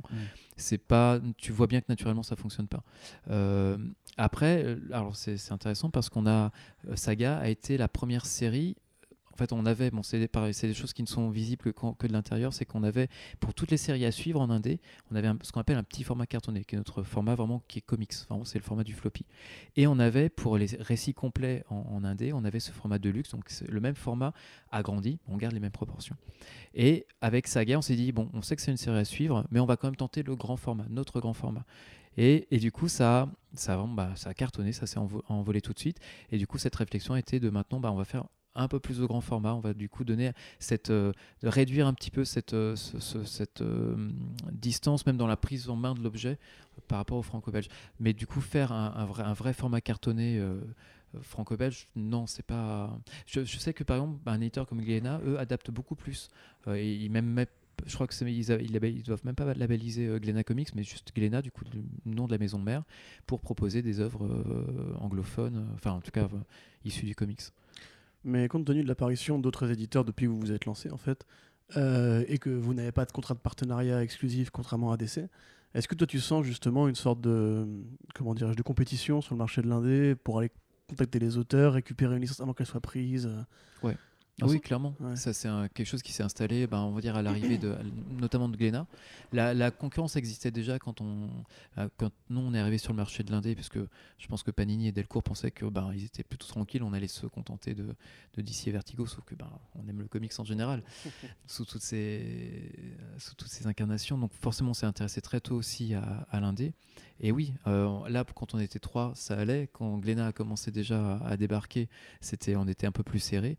Et c'est vrai que là, le, fait d'avoir des, euh, bah, une espèce d'atomisation un petit peu du marché avec l'apparition des nouveaux acteurs, euh, c'est- ça rend les choses un peu plus compliquées, mais en même temps, ça a aussi calmé le jeu. C'est qu'en fait, nous, maintenant, on est, bah, en tant qu'urban installé, on, a pour nous aussi beaucoup de crédits auprès des auteurs qu'on a déjà publiés, qu'on a reçus, avec lesquels on, a des, liens très très forts qui, euh, bah, valident en fait notre politique euh, auprès de leurs agents et tout. Donc forcément, on a des liens qui maintenant ne sont plus à faire, on- on- qu'on entretient bien entendu. Mais euh, on a forcément plus de poids quand on arrive sur un titre qu'un nouvel arrivant. Donc on va dire que les choses se sont un peu rationalisées. Euh, normalisées en fait à ce niveau-là. Et après, ouais non, par rapport à du coup, je vois un peu où on va. Est-ce qu'il n'y a pas trop d'éditeurs de comics? Enfin, c'est C'est pas forcément qu'il y en ait trop, mais en tout cas, la production, elle est assez importante et j'ai quand même l'impression que malgré tout, malgré les, les titres de qualité qui fleurent Ouais. euh, par-ci par-là, en fait, le, l'indé arrive pas forcément à, à percer. Il y a beaucoup, je pense qu'il y a beaucoup de titres qui, qui se vendent très Ouais, peu. parce que je pense que le, le lectorat, et moi c'est ce que, ce que, si je peux appeler les, euh, les, les jeunes éditeurs dynamiques de comics et les, et les nouveaux arrivants, c'est de- d'essayer de, de pousser un petit peu le, le... Ils ont cette chance en fait en, en débarquant sur... Je parle comme si j'étais là depuis 15 ans, mais... non mais en débarquant sur, Ah, un, nouveaux, sur, sur hein. un marché, il y a forcément un, il y a un vent d'air frais qui les accompagne. Ils vont capter l'attention, enfin même les libraires sont toujours... C'est toujours intéressant pour un libraire de voir un nouvel éditeur arriver avec une autre proposition. Et il faut vraiment, en tout cas, si je pouvais, euh, c'est un conseil qui nous rendrait euh, service à tous, puisque nous aussi, on, on estime faire notre part, mais c'est vraiment essayer de, de s'adresser au plus large public possible, vraiment d'aller, enfin, je vois, je vois le boulot que fait Sullivan sur iComics. On est vraiment là pour le coup. On va, il, il va pas s'adresser qu'à une niche. Il y a forcément ce travail-là qui est aussi nécessaire, mais euh, pour pas oublier la base. Mais vraiment essayer d'aller pousser un petit peu les, euh, les, les frontières pour faire grandir en fait la base de, de lecteurs de comics qui pro- profitera à tout le monde. Moi, je j'ai pas, euh, j'ai pas de, de- enfin, je vais pas dire que je euh, je trouve que le- les, les chiffres de vente de Walking Dead, quand Walking Dead se porte bien, je suis très content. Parce que mine de rien, c'est comme des gens qui vont se rendre en librairie. Alors, quel que soit ce qu'ils vont acheter, ils vont se rendre en librairie, ils vont être dans le rayon. Et toi, tu les attendras avec ta moustache en disant Exactement. Eh, tu connais Sheriff of Babylon de repart passant. Euh, mais en fait, voilà, c'est pareil. Si, euh, si euh, les Gardiens des Galaxies ou Infinity War ramènent, euh, c'est un peu le fantasme hein, toujours, de ramènent des millions de spectateurs qui vont se muer magiquement en, en lecteurs de BD. ils sortent de la salle, ils font c'est euh, bah, je serais très content. Et là pour le coup là, le- cette question de chapelle disparaît. On bosse vraiment là tous un peu dans, dans cette même cour qui est effectivement on commence à avoir le, le dos au, au mur. Enfin ça fait un petit peu euh, exécution dit comme ça. Mais en, en tout cas on est il faut vraiment essayer de pousser au maximum ces, ces limites là quoi Justement, enfin, le, juste le fait que tu mentionnes, parce qu'on peut juste faire un aparté vraiment. Alors, du, du coup, les, les films et enfin le rapport vraiment Ouais. entre les. alors, Ju- on- Juste, là pour Ouais. le coup, je vais faire un petit peu tu me d'auto-promo. et- contre-coupes la et- parole. ouais, et, et d'auto-satisfaction et d'auto-promotion. C'est que voilà, cette logique-là d'aller chercher, quand je dis que nous aussi on, on essaie de faire notre part du, du boulot pour aller chercher un autre public, c'est ce qu'on fait. Et là, voilà, je passe en, en instant promo. Euh, c'est ce qu'on fait notamment quand on fait Vous Urban Games. mais il a enfilé un costume. Le costume noir, c'est le costume noir de. François. Il y a celui qui scintille qui arrive. Euh, et après, j'ai mon costume de métalleux. Mais voilà, c'est qu'on a du coup euh, Urban Games, donc cette collection de comics qui adaptent des univers de jeux vidéo euh, du coup en BD. C'est aussi une manière d'aller s'adresser à un autre public qui, à mon sens, partage un ADN qui est assez proche de celui du lecteur de comics. Enfin, moi, pour être en joueur, pour être joueur, pardon, je sais qu'on a, on partage cette même attention aux détails, euh, cette même propension à la rage quand on voit que l'objet de notre passion est, est défiguré. Bref, on est, euh, c'est un, un- un public qui est très, euh, qui est très exigeant, comme nos lecteurs en fait, et on essaie du coup d'avoir une sélection qui soit cohérente avec les jeux vidéo qu'on qu'on qu'on C'est un va peu compliqué ça parce que les comics en général adaptés de jeux vidéo, c'est pas non plus la, la Ben, grosse panacée quoi. Bah, t'as un contre-exemple, Ouais, c'est bon. Injustice. Oui, mais ça se vend. Oui, ça se vend. Bon, bien en sûr. plus, c'est pas trop mal. Mais après, ça Mais- dépend parce que tu je pense que vois, t'as eu euh, les années 3, 4, 5, euh, c'était quand même Mais moins bien qu'au début. Graphiquement, Quoi. t'as aussi les Arkham de transition avec Freddy Williams 2. euh, comment s'appelait ce volume euh, Entre Arkham Asylum et Arkham City, il y avait un tome. Je crois que vous l'aviez édité d'ailleurs. Arkham lui. Origins Alors, c'était pas Freddy Williams. C'était pas Freddy Williams Non, non. Are you sure? Attends, Ouais. vas-y. je Non, il avait sûr. Arkham Unhinged, je crois, en anglais. Ah, bah alors celui-là, on l'a pas, pas pas publié. Ok, d'accord. Non, non, Autant non. pour moi. Mais en tout cas, c'était beau. Mais euh, voilà, continue. Et bref, en tout cas, voilà, on, en tout cas, on essaie de s'adresser à un autre public, bah, un public qui serait, on va dire, qui aurait une appétence pour, euh, pour au moins les, les sujets qu'on traite. Là, pour le coup, Plus pour les vidéo. licences, là, du Ouais, coup, vraiment. Bien, hein. sûr, ouais. Mhm. Mais tu vois, on a eu cette expérience de Urban Série en adaptant le comics issu de la série télé Arrow ou Oui. The Flash. Oui, C'est une expérience. c'est une Mais expérience. en tout cas, voilà, on essaye à chaque fois. euh, y Quel a- est ton bilan de cette expérience? Bah, Est-ce que tu as vu d'autres livres sortis Voilà, si euh, tu vois. Alors, que non, ça, non, on en discutait avant avec Corentin, mais le fait est que euh, même en VO, ils n'ont pas sorti euh, beaucoup plus Ouais. de volumes. Ils ont. Bah, je pense que là, c'est quand même dû, euh, on va dire, à la qualité intrinsèque des, des pas des séries Oui, télé, bah oui. des, des Non, non. adaptations qui en étaient faites. Et juste, du coup, j'avais moi une question avant qu'on enchaîne. Parce Attends, que tu. même pas fini euh, Ouais. Ah, pardon, ah, tout- excuse-moi, excuse-moi, je croyais que tu, tu, avais fini par continuer. voilà, on a également du coup cette collection qui s'appelle Urban Kids, qui là s'adresse à un lectorat Oui. plus jeune ou du moins transgénérationnel, où on a on a du Batman la série animée euh, Ouais. décliné en, euh, comics, on a Teen Titan Go, on a euh, on a Gumball, Ball. on a Adventure Time, bref, on a vraiment du coup nous on essaie d'amener aussi les, les plus jeunes lecteurs aussi les- un public nostalgique qui va peut-être pouvoir du coup transmettre à, à ses enfants euh, cette passion pour le comics. Donc on, on essaie vraiment aussi de, de passer la branche sur laquelle on est assise. Nos lecteurs comme nous on vieillit, donc on essaie quand même d'intéresser un nouveau public. Et par contre, là-dedans, tu as le Batman TMNT, Oui, qui est pourtant avec le trait de Freddie Williams et euh, en pas on- tant kids. Et en plus, sur le deuxième tome, vous avez rajouté des liserés blancs qui Alors, réduisent encore plus le dessin. C'est voilà, alors bon, il y, a- il y a des explications, explications techniques là qui que je, je pourrais pas prendre le temps de développer parce que je sens qu'on vous me dirigez vers la sortie. Non, non, Ah, non, du tout. pas Ah, du tout. Au très bien. Je as sais que ça durait du une heure et puis basta. Ah Non, mais là, on c'est- prend- Attends, on est Monsieur Urban. euh. Non, après on, fait est 4 heures si tu veux. On va garder que tes voyelles, ça va être complètement incompréhensible. Euh, donc, On va que- tout couper, ça va faire Bonjour François, j'aime pas Batman. oh mon Breaking news. non, c'est que voilà. euh, tu m'as lancé sur les Batman Tortues. Ouais, Batman Tortue, alors du coup, qui a là on était plus sur un croisement de licences et avec on va dire un, un univers qui était assez safe. Donc on s'est dit voilà, c'est une occasion, hein, on va tester, voir ce que fait euh, en gros la, la multi, enfin pas la multiplication, mais en tout cas la, rencontre du, euh, de ces deux univers. Ça, ça a cartonné pour le coup. Euh, pour revenir sur le format avec plus de blanc tournant du tome 2, bah, c'est en fait c'est juste technique, c'est qu'on on n'a pas eu euh, le, le- l'occasion en fait de travailler comme on l'avait fait pour le premier tome.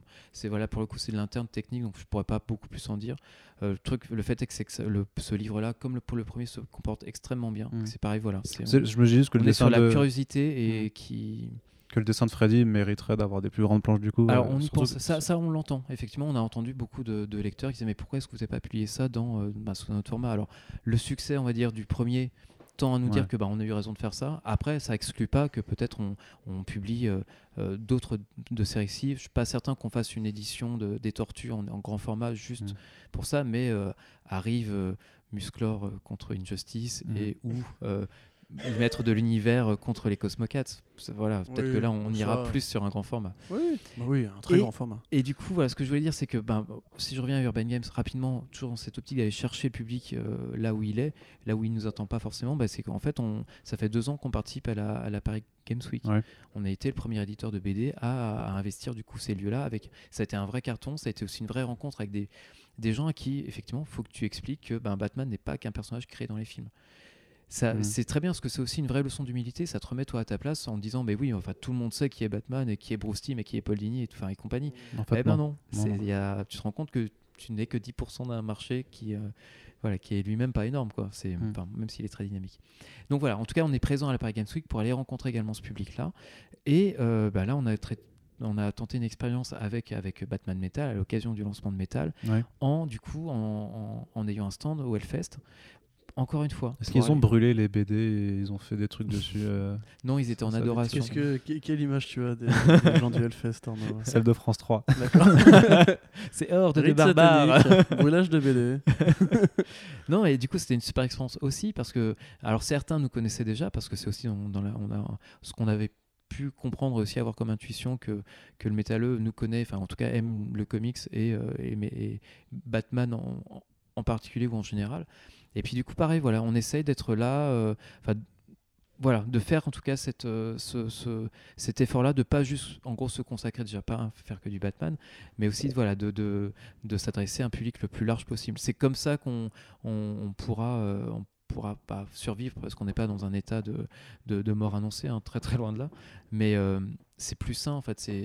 On peut pas juste se, tourner uniquement vers un, lectorat de base. Mhm.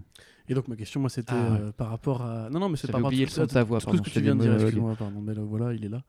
Euh, par rapport à ce que tu viens de dire, en fait, c'est qu'est-ce que tu penses des expériences, euh, on va dire, hybrides comme euh, The Dark Prince Charming, qui s'est jeté récemment. Bon, du coup, c'était plus une expérience d'argot, mais du coup, l'idée, c'est pour ceux qui ne voient pas de faire du Batman en franco-belge, vraiment avec la pagination franco-belge, le dessin Et le franco-belge. Et le format franco-belge. est plus étroit quand même. Euh, ouais, ouais, ouais. Mais enfin, ça restait euh, du coup Oui, un, truc relativement inédit, on va dire. Ouais. Euh, Bah, C'était la première fois qu'un dessinateur européen euh, euh, francophone euh, dessinait Oui. du coup Mais un, récit complet. euh, oui, un récit complet de, de Batman. ouais. Et du coup, toi, tu penses vraiment qu'il y a un avenir dans ces cousinages-là qui peuvent. euh, Un avenir, je sais pas. En tout cas, c'était pour nous quelque chose qui était très important de, de tenter. Et euh, effectivement, c'était sous la belle d'Argo parce qu'on a pensé que c'était aussi la meilleure, le meilleur moyen d'aller chercher ce public qui ne lit pas de, de comics. Si tu mets Urban Comics, tu vas, on va, on va- c'est de l'entre-soi. Si tu, euh, si tu, du coup, euh, as un auteur d'Argo sur un bouquin d'Argo qui est identifié comme de la production franco-belge, tu as beaucoup plus de chances de, de péter un score intéressant. Pour, pour nous, en tout cas, en tant qu'éditeur comics, on a, on a suivi le, on a accompagné le, développement de, de ce, de ce titre-là. C'est un cheval de Troie. C'est génial. T'as- d'un côté, tu as Marini qui s'éclate, c'est un rêve de gosse de pouvoir faire, euh, de pouvoir faire Batman. Et euh, ça lui offre aussi une autre aura, c'est qu'il il rayonne maintenant un peu plus à l'international. La communauté des- auteurs ont remarqué son, son, son boulot. C'est, en fait, tout le monde est vraiment gagnant là-dedans. Euh, et, et, pour nous, voilà, ça va forcément, ça va toucher des gens, dire ah bah tiens, enfin, euh, des gens vont se, peut-être se rappeler que Batman existe encore. C'est, étonnant, mais notamment la première année de la Paris Games Week, euh, donc des, des- des lecteurs, on va dire un certain âge, enfin des anciens lecteurs plutôt, disaient bah moi je lisais Batman quand j'étais gamin, je savais pas que c'était encore publié. Il y, a un- il y a un travail parfois qui est encore, euh, il y a tellement à faire en fait. On tu pourrait, conseiller Comics Blog quand même pour qu'ils se à l'actualité comics quotidienne. Bien sûr. Bah, bien sûr. Bah, bien sûr. Et euh, mais voilà, du coup, voilà, il y, a- il y a ce travail, enfin, tout participe en tout cas, et cette, euh, cette, euh, cette expérience-là aussi participe à, à toujours repousser un peu plus loin les, les limites du lecteur. Et toi, du coup, avec ton. Parce que tu disais tout à l'heure, les jeunes euh, éditeurs, avec ton côté vieux briscard, du coup, euh, de l'édition. Oh, J'ai la Ah. barbe blanche. Euh, Est-ce que, est-ce que justement, toi, tu, tu- tu sens qu'il y a un plafond de verre qui existe est-ce que tu sens que le spectre peut vraiment s'étendre avec des initiatives justement transversales Alors, je peux être réaliste, mais j'ai aucun intérêt à croire qu'il y a un plafond de verre. Oui. C'est voilà, je peux pas être plus honnête en disant ça, mais ouais, enfin, je sais que techniquement, il faudrait qu'on ait, euh, qu'on fasse de la pub à la télé. On n'a pas le droit de faire de la pub pour un bouquin, mais il faudrait qu'on multiplie vraiment des campagnes de métro. euh, euh, pas toutes les semaines, mais tous les mois pour vraiment du coup capter. Et Ouais. encore, est-ce que ça, ça serait très parisien Vous en avez fait une pour. White Knight. ouais. Alors, et j'y viens parce que là, pour le coup, euh, c'est le, c'est, le démarche. Enfin, c'est. Il n'y a pas eu meilleure démarche historique en fait pour un Batman. Euh, même celui de Capullo, même celui. Enfin, euh, c'est notre meilleure vente à ce titre, à ce jour, pardon. Euh, là, sur deux semaines de vente, on, a- on a- on doit être à, à plus de 10 000 bouquins. C'est énorme. Enfin, voilà, pour ramener, on va dire, à l'échelle du comics. comics, c'est bien, 10 000. où, euh, Non, déjà, semaines, oui, en plus. hein. oui, c'est ça. C'est que euh, maintenant, un succès franco-belge, on est à peu près à 10 000. Un succès en comics, euh, en gros, tu fais un bip sur le radar quand tu dépasses les 2000 exemplaires. Hmm. Et 3000, c'est c'est cool. Au-delà, c'est youpi. Donc voilà, Je on, pense que c'est lié à, à Murphy ou à la campagne de pub, du coup? Ben, en fait, c'est le problème du Ou à ce mec avec une moustache qui était dans toutes les librairies. euh, en train de faire- Je suis genre dans le métro. Je suis très running gag, je suis désolé. hein. oui, surveillez vos, les angles morts. Euh, c'est impossible en fait à déterminer. C'est et non, c'est impossible. On, je sais juste sur la Comic Con, euh, on avait euh, on avait plus de on- combien on a, en fait on a tout vendu. On devait avoir plus de 500 bouquins. Euh, c'est un score pour un festival qui est énorme en fait. Vendre 500 bouquins sans avoir l'auteur présent pour le dédicacer. C'est quand tu vends 100 bouquins, 150, 200 maximum avec un auteur à Angoulême, t'es content. Euh, là, c'était inespéré. Donc, il y a, il y a quelque chose. J'aime à croire que c'est tout le travail éditorial qu'on fait depuis 5 années, 6 ans maintenant Oui, sur oui. Sean Murphy. C'est sûrement ça. Euh, non, il y a, bien sûr, il y, a, il y a tellement autre chose, mais On peut quand même supposer que les publications de Punk, Rock- de Punk Rock Jesus, de The Wake, de forcément et tout ça Ouais, ont à tout marqué. hein. Mais je pense que, encore une fois, je pense qu'on est, euh, on est un- au bon. Enfin, il est le bon auteur sur le bon personnage au bon moment, avec on va dire le bon éditeur Mhm. français. Mhm. Si je peux nous envoyer quelques fleurs, le- euh, le- la bonne rampe de lancement. Enfin, Ouais. PRJ, ça a bien marché. Ça. Parce que moi, je ça parce que je l'ai c'était trouvé dans, dans les chiottes d'amis qui ne lisent pas de comics, en fait. Parfait. Euh, C'est là qu'on veut être. Non, je toi être en soirée, je trouve un peu croque Jesus par terre, je suis là, ah, tu lis ça, toi tout. Ouais, c'est vachement bien, hein, tu connais pas. Voilà. si, si, enfin, je crois que c'est même euh, Sean. Après, je sais plus euh, s'il avait, euh, si- s'il connaissait bien les, les chiffres de vente aux, aux US, mais disait qu'en fait, il y a eu plus d'albums vendus en France qu'aux États-Unis.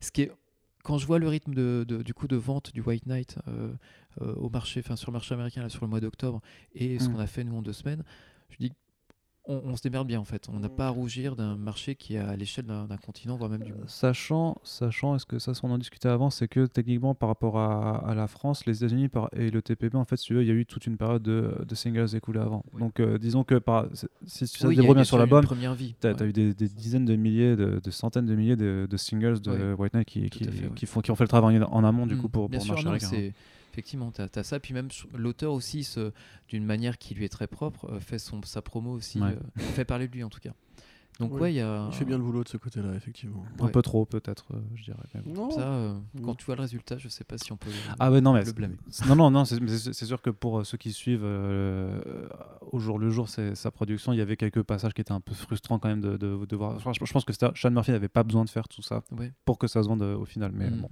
ça c'est encore un truc. Euh, Mais du coup, puisque. euh, Enfin, si Punk Rock Jesus marche mieux en France, c'est une parenthèse, hein, mais si Punk Rock Jesus marche mieux en France, Mhm. est-ce que Sean Murphy, qui est, qui est britannique euh, Américain. Américain? Ah, Ouais. origine irlandaise Je- je- ah, Sean et euh, Murphy, je me disais. Euh, il n'aurait pas justement intérêt à faire euh, ce qu'ont fait d'autres auteurs, c'est-à-dire venir signer du coup directement chez Urban pour faire de, de l'original, Mhm. si je puis poser la question. comment est-ce qu'on dit déjà 10 lips. Ce sujet n'est pas à aborder.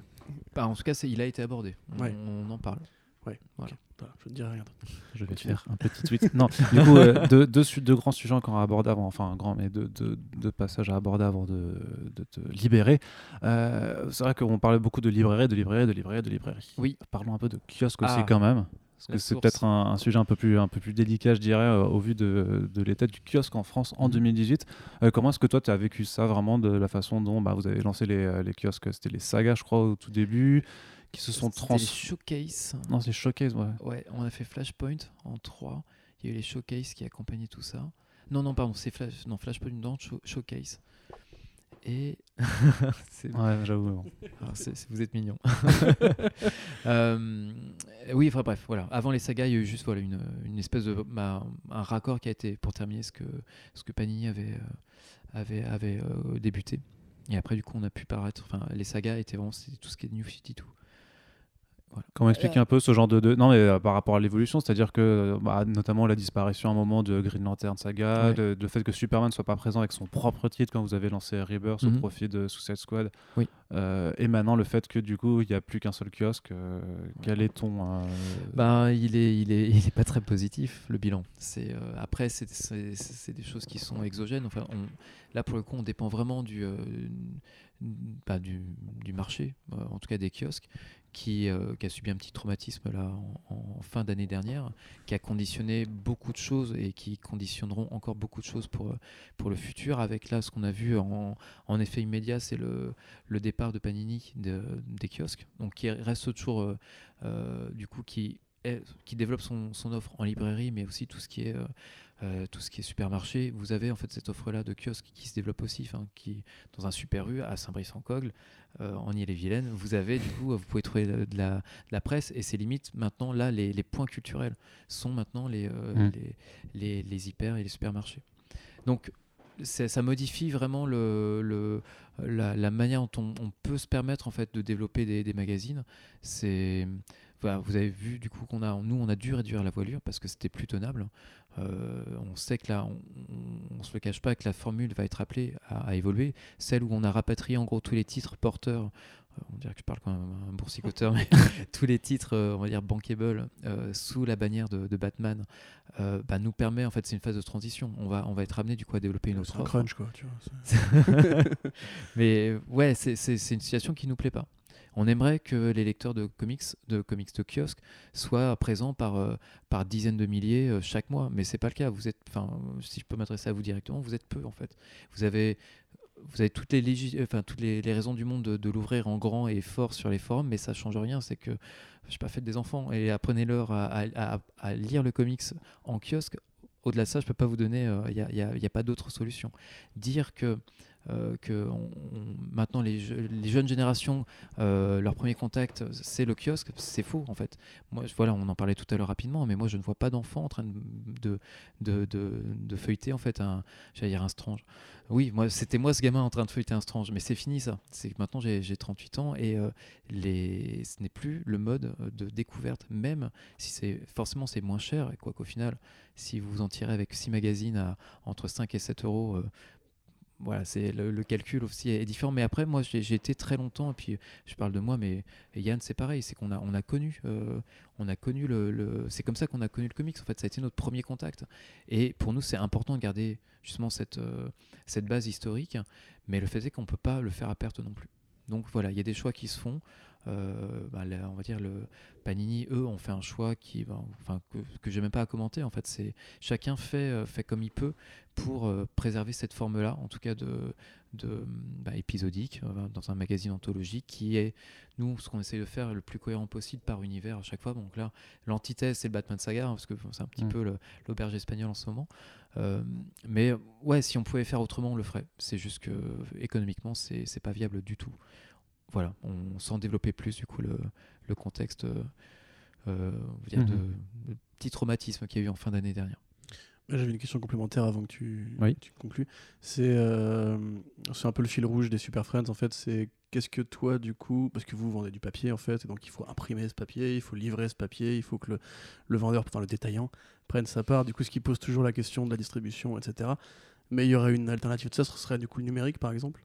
Euh, Est-ce que tu considérerais toi que dans le marché français, il y aurait un, un avenir pour le comics numérique euh, Ben, si si le, le, le pays qui a développé le plus ce marché-là, euh, alors non parce que l'Asie le développe beaucoup, mais en tout cas pour ce qui est le comics numérique à savoir les États-Unis, faisait Flores en gros était en pleine expansion, sauf que non, ils ont ils ont été un, ça a été un plateau pendant quelques années et là c'est en train de se casser la gueule. Ouais.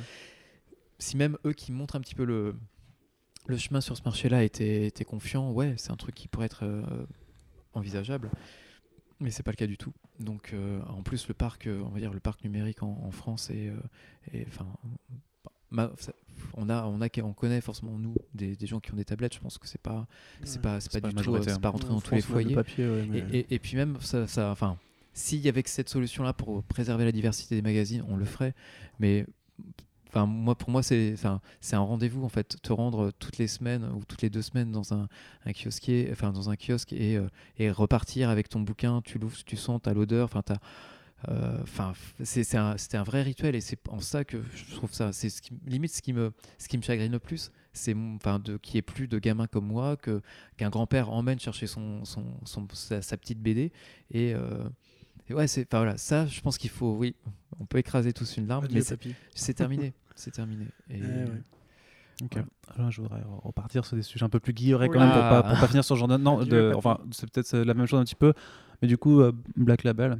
Oui. Pour- pourquoi faire euh, Black Label du coup euh, vraiment tu, tu suis d'essai là-dessus et surtout par rapport aux rééditions en fait d'anciennes œuvres parce que Ouais. euh, en fait tu annonces en premier lieu que Dark Knight Returns revenait euh, dans le Black Label euh, Ouais. l'année prochaine Ouais. et du coup euh, de dix jours après on a DC qui nous dit bah en fait il y a Dark Knight Returns puis Watchmen puis euh, toute une batterie de, de bouquins c'est quelque chose que qui vous avez déjà indiqué et vous avez décidé de le faire quelle est la différence vraiment du coup euh, ce, ces Black Label par rapport à- aux autres productions Et- que tu fais? Est-ce que Batman aura son Bad Zizi euh, dans Ah, le- dans moi, je suis pas certain parce que le, le- le- euh, d'ailleurs le White Knight, vous, la- vous avez eu la version non censurée du coup et pas la version non censurée, donc. euh, On a eu la version avec la bulle devant Ouais. le sein de Harley Harley Quinn. C'est ça. Donc on n'a pas retouché les fichiers. Mm. On n'a pas cherché. euh, non, non, je- on a- non, on mais justement, mais a- je dis, ils vous ont envoyé ça- la voilà, version. on travaille, on travaille avec les fichiers enfin, que ouais. DC nous donne. Ouais, c'est ça. C'est donc non, enfin on aura la version, on va dire euh, legit, en tout cas celle qui euh, que l'éditeur nous donne. Ça, voilà. c'est- Donc pas de beat. Pas de pardon, excuse-moi, continue. bah, voilà, si tu... voilà. Euh, le contraste sera au maximum. Euh, donc ta question c'était par rapport au DC Black Label, est-ce qu'on a suivi euh, DC là-dessus? Bah ouais, en fait c'est un, c'est un, c'est là quand, quand eux nous ont exposé leur, leur, euh, leur note d'intention sur le Black Label avec du coup voilà ce constat, mais c'est peut-être quelque chose que vous avez déjà commenté que ce qui se vendait encore et toujours et toujours plus, c'était en tout cas c'était des récits complets déconnectés du reste de la chronologie avec une certaine approche mature euh, avec des auteurs de renom en tout cas qui restaient les mêmes, une équipe créative stable. En gros, là, ils ont décrit Watchmen, ils ont décrit Killing Joke, ils ont dé- décrit euh, Superman Red Son ou Kingdom Come, bref, ces récits-là qui sont ce qu'ils appellent des evergreen euh, titles, en gros des bouquins que tu vends toujours, encore et, et toujours. Donc, ils vont rapatrier euh, pas mal de ces titres-là. Les questions étaient, je crois qu'ils ont, ils ont pas annoncé Watchmen aussi. Si, si, si, Watchmen, truc-là, ouais, ouais. bien sûr. Donc voilà, là, c'était un Après, la- Watchmen, c'est pas le, c'est le délire de. Il le ressort tous les ans parce que euh, il y a un contrat, que- un, bail il de, de- ouais, de ça. droit que Ah. s'il le réédite plus, les voilà, droits retournent pas, voilà, récupère il- les droits. Il, est, il, est, il doit toujours être exploité, ce Ouais, livre-là. c'est ça. Effectivement, sinon les droits sont reversés puis vu aux qu'il auteurs. continue à bien se vendre chaque année. Fait. C'est- c'est- Et qu'il y a une série télé qui arrive. Voilà. Non, même pas que, enfin, tu sais, franchement. Non, mais même sans ça. Mais pour nous, c'est une manière aussi de. Ben, ça fait parfois 5-6 ans qu'on a publié ces titres-là, so- que ce soit le Batman Mhm. année 1, que ce soit le Dark Knight Returns, ou, euh, ou euh, Kingdom Come, ou euh, d'autres titres même qu'on n'a pas encore publiés. Je pense à The New Frontier, par exemple. Ouais, Ouais, en vrai. parlant d'Arlésienne, Ouais. hein. Euh, parce qu'on veut faire les choses bien, donc ça prend du temps. Euh, donc pour nous, en fait, en termes de marketing, ben, on va bénéficier du coup de cette aura. Et puis, en fait, quand je rencontrais des libraires il y a, il y a quelques semaines maintenant, je leur disais voilà, est-ce que voilà le Black Label, on vous en a déjà parlé, mais est-ce que ça vous parle? Donc beaucoup m'ont dit ben non, en fait, on sait pas. Et donc je leur dis bah voilà, voilà ce que vous avez lu, la Batman White Knight que vous vendez par palette, c'est du Black Label. Ce qui fait que pour nous, ça crée un précédent qui est hyper positif. Et on espère que du coup, cette, cette logique, ils nous ont dit clairement, nous c'est le bouquin qu'on va mettre dans toutes les mains à Noël. C'est euh, le White Knight, c'est le, le carton de, de Noël. Donc on espère que ça, ça s'avérera euh, vrai. Mais euh, cette, cette logique-là est du coup de mettre en, en- c'est une espèce de bibliothèque idéale de bouquins faciles à prendre en main, euh, qui, qui répondent aussi à une certaine attente euh, et à une certaine cible adulte. Pour le coup, là, faut faut être très très clair là-dessus. Euh, c'est pas pour les enfants et ah, tellement de choses contradictoires dans ma tête en soi. Mais en tout cas, nous, on a tout intérêt à suivre ça et euh, du coup à créer voilà cette, cette nouvelle collection, euh, ce- enfin ce nouveau, nouveau label. C'est c'est pas plus mal parce que voilà, ce qui était pour nous un bouquin de fond qui se vend toujours, là va du coup pour être remis en avant à nouveau. Ok. Et j'ai. Voulais dire- Euh, ouais, c'est juste une précision en fait. Je voulais Ah. poser la question tout Ouais. à l'heure, mais j'ai. Oui. Juste, euh, non, je- là je, je vais juste euh, boucler sur, euh, sur, euh, sur le Black Label. C'est on, on va pas faire. Il y a des, du coup des rééditions des, des anciens bouquins qui vont du coup euh, être euh, remaquettés sous Black Label. On va pas le faire de manière anarchique. C'est qu'on va du coup essayer d'être le plus logique possible. Mm. Par exemple là du coup en sortant l'intégrale Dark Knight 3, on réintègre du coup le Dark Knight 1, enfin le, le Dark Knight Returns pardon, euh, sous Black Label. Mais par exemple quand on va publier le, le Batman Damned euh, sans doute en fin d'année prochaine, hein, donc de, de, de Brian Azzarello et Lee Azzarello, euh, Bermero. Bermero, merci. Euh, ouais, ouais, courte nuit. et, euh, et ben on va en profiter pour euh, republier le, le Luthor et, Et et le Joker, ouais, bien sûr. pour euh, qu'il y ait une cohérence au niveau des auteurs. Pareil, quand on, on republiera, enfin quand on publiera le Superman année 1 de Miller et Romita Jr., on publiera, republiera pardon, le euh, Batman année 1 de, Mm. de Mazzucchelli et, et Miller. Donc, on essaiera du coup d'avoir à chaque fois des écosystèmes, des bouquins qui vont un petit peu, qui font un ensemble. C'est toujours plus simple en fait pour un pour un, un, un- un libraire en fait de faire des tables, de- d'expliquer un petit Ouais. peu ce qu'on fait. Quoi.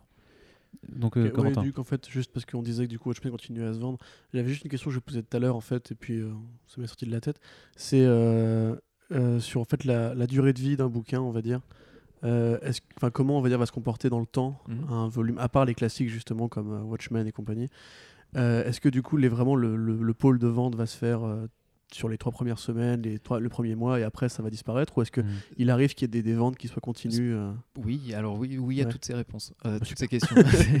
C'est- t'as des cas en particulier, tu as des bouquins qui, euh, qui commencent très très haut et qui continuent en fait, où là, on va dire l'attrition au niveau des ventes est quasi, enfin pas imperceptible, mais on reste quand même à des très très hauts niveaux de vente. Il y a des bouquins qui se révèlent, enfin je me rappelle de des trippers qui a, qui est là pour le coup a vraiment bénéficié d'un bouche à oreille, qui vendait une centaine d'exemplaires par semaine même au début, donc c'était pas énorme, mais qui a terminé à 15 000 parce qu'il y a eu un vrai engouement, il y a eu aussi une sélection Angoulême. Parfois, il y a une temporalité qui peut aider.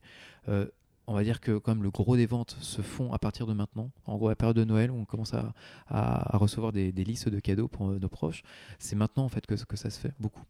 Euh, donc voilà. Après, il faut. C'est le truc, c'est qu'on n'a pas forcément intérêt à tout sortir à Noël parce que à Noël parce que c'est voilà, on, on- les libraires s'en sortiraient pas. Euh, après, il y a des il y a des mois plus euh, plus calmes. Après, c'est par exemple, on s'est rendu compte que pendant la Coupe du Monde, c'était pas top. Les gens et puis enfin, la Coupe du Monde plus la canicule, ça paraît très euh, euh, très prosaïque ce que je veux dire, mais c'est que les gens ne sortent pas. Et s'ils sortent pas, c'est encore moins pour aller chercher un- une BD euh, chez un libraire. Quoi. Donc il y a vraiment, on a eu une espèce de dé- désertification cet été, c'était un peu compliqué, un peu affolant.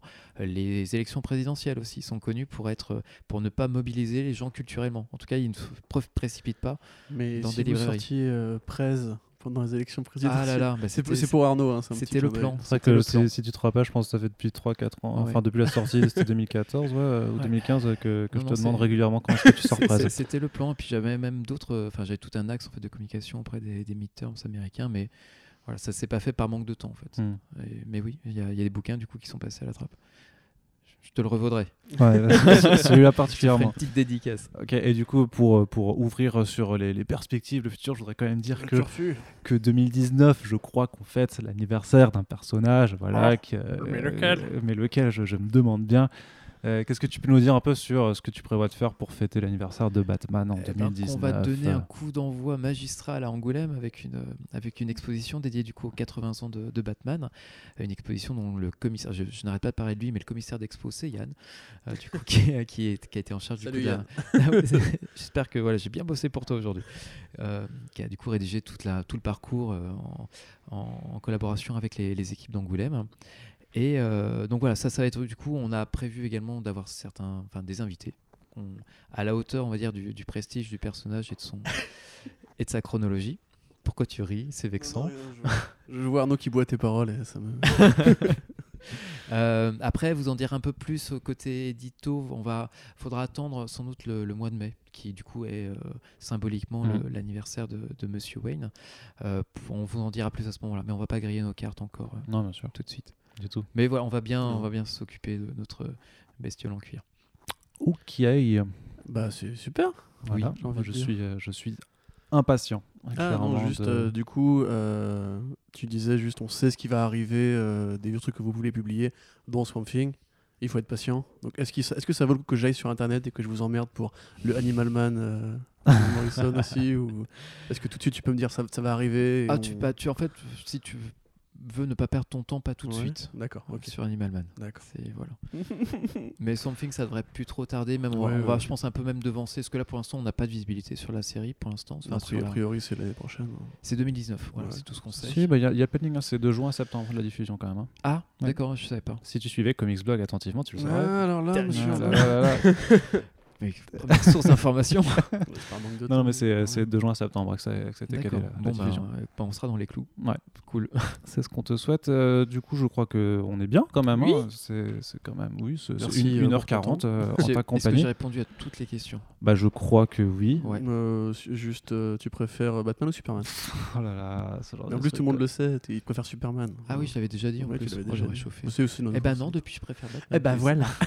Tu peux nous dire ce que tu as pensé de Justice League? La, la- la- la série en comics? Non, non. Euh, non, Ouais, non, le- Ah, le film. Le film. Je pense, je trouve qu'il a, il a, il a souffert du. Enfin, il était. Comment c'est ce qu'on dit Dead on arrival? Enfin, vraiment, il était. il a été tabassé à, à terre, quoi. Et donc, quand- en fait, quand je l'ai vu, je me suis dit, bah, il méritait peut-être pas tout ça. Il y a Ah bon? vraiment délit de sale gueule, quoi. Ouais, c'est sûrement ça. Pas que. Heureusement, nous, on était très, très, très gentils dessus. Non, mais en fait, il y a eu un tel. euh, C'est comme, en fait, c'est comme le Man of Steel que j'ai vu assez tard euh, et qui a, pareil, qui a essuyé énormément de critiques. Et quand je l'ai vu, je fais, je comprends, je comprends du coup les critiques, mais c'est, c'est tellement cette, cette boîte d'écho euh, internationale qui est, qui est le net. C'est, ça prend des proportions. Et je comprends que les gens sont attachés aux licences et se sentent trahis, mais on se met aussi beaucoup en, en- enfin, en scène quand, Ouais. on, quand on adresse une critique. Donc, C'est vrai.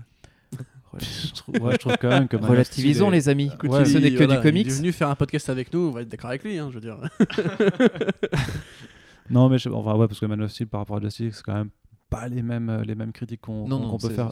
Man of Steel a le mérite d'être un film quand même. Genre, euh, ce que, ce que en fait, on a fait un, pod- un commentaire audio du film hier, donc euh, pour fêter les un an de sortie aujourd'hui frais, quand ça, on c'est- enregistre. Tu saignes encore. mais- Donc, euh, ah ouais, je... optimiste en plus. hein. Ouais. ok, bah en tout cas, je te remercie énormément Oui. de nous avoir accordé de ton temps et j'espère que, que, François que vous auditeurs Merci avez un, un peu mieux compris comment un éditeur fonctionne et que ça permet de juste Voilà. d'être moins véhément à certaines Ferrari. questions. voilà, les, les hommes en noir viennent nous chercher.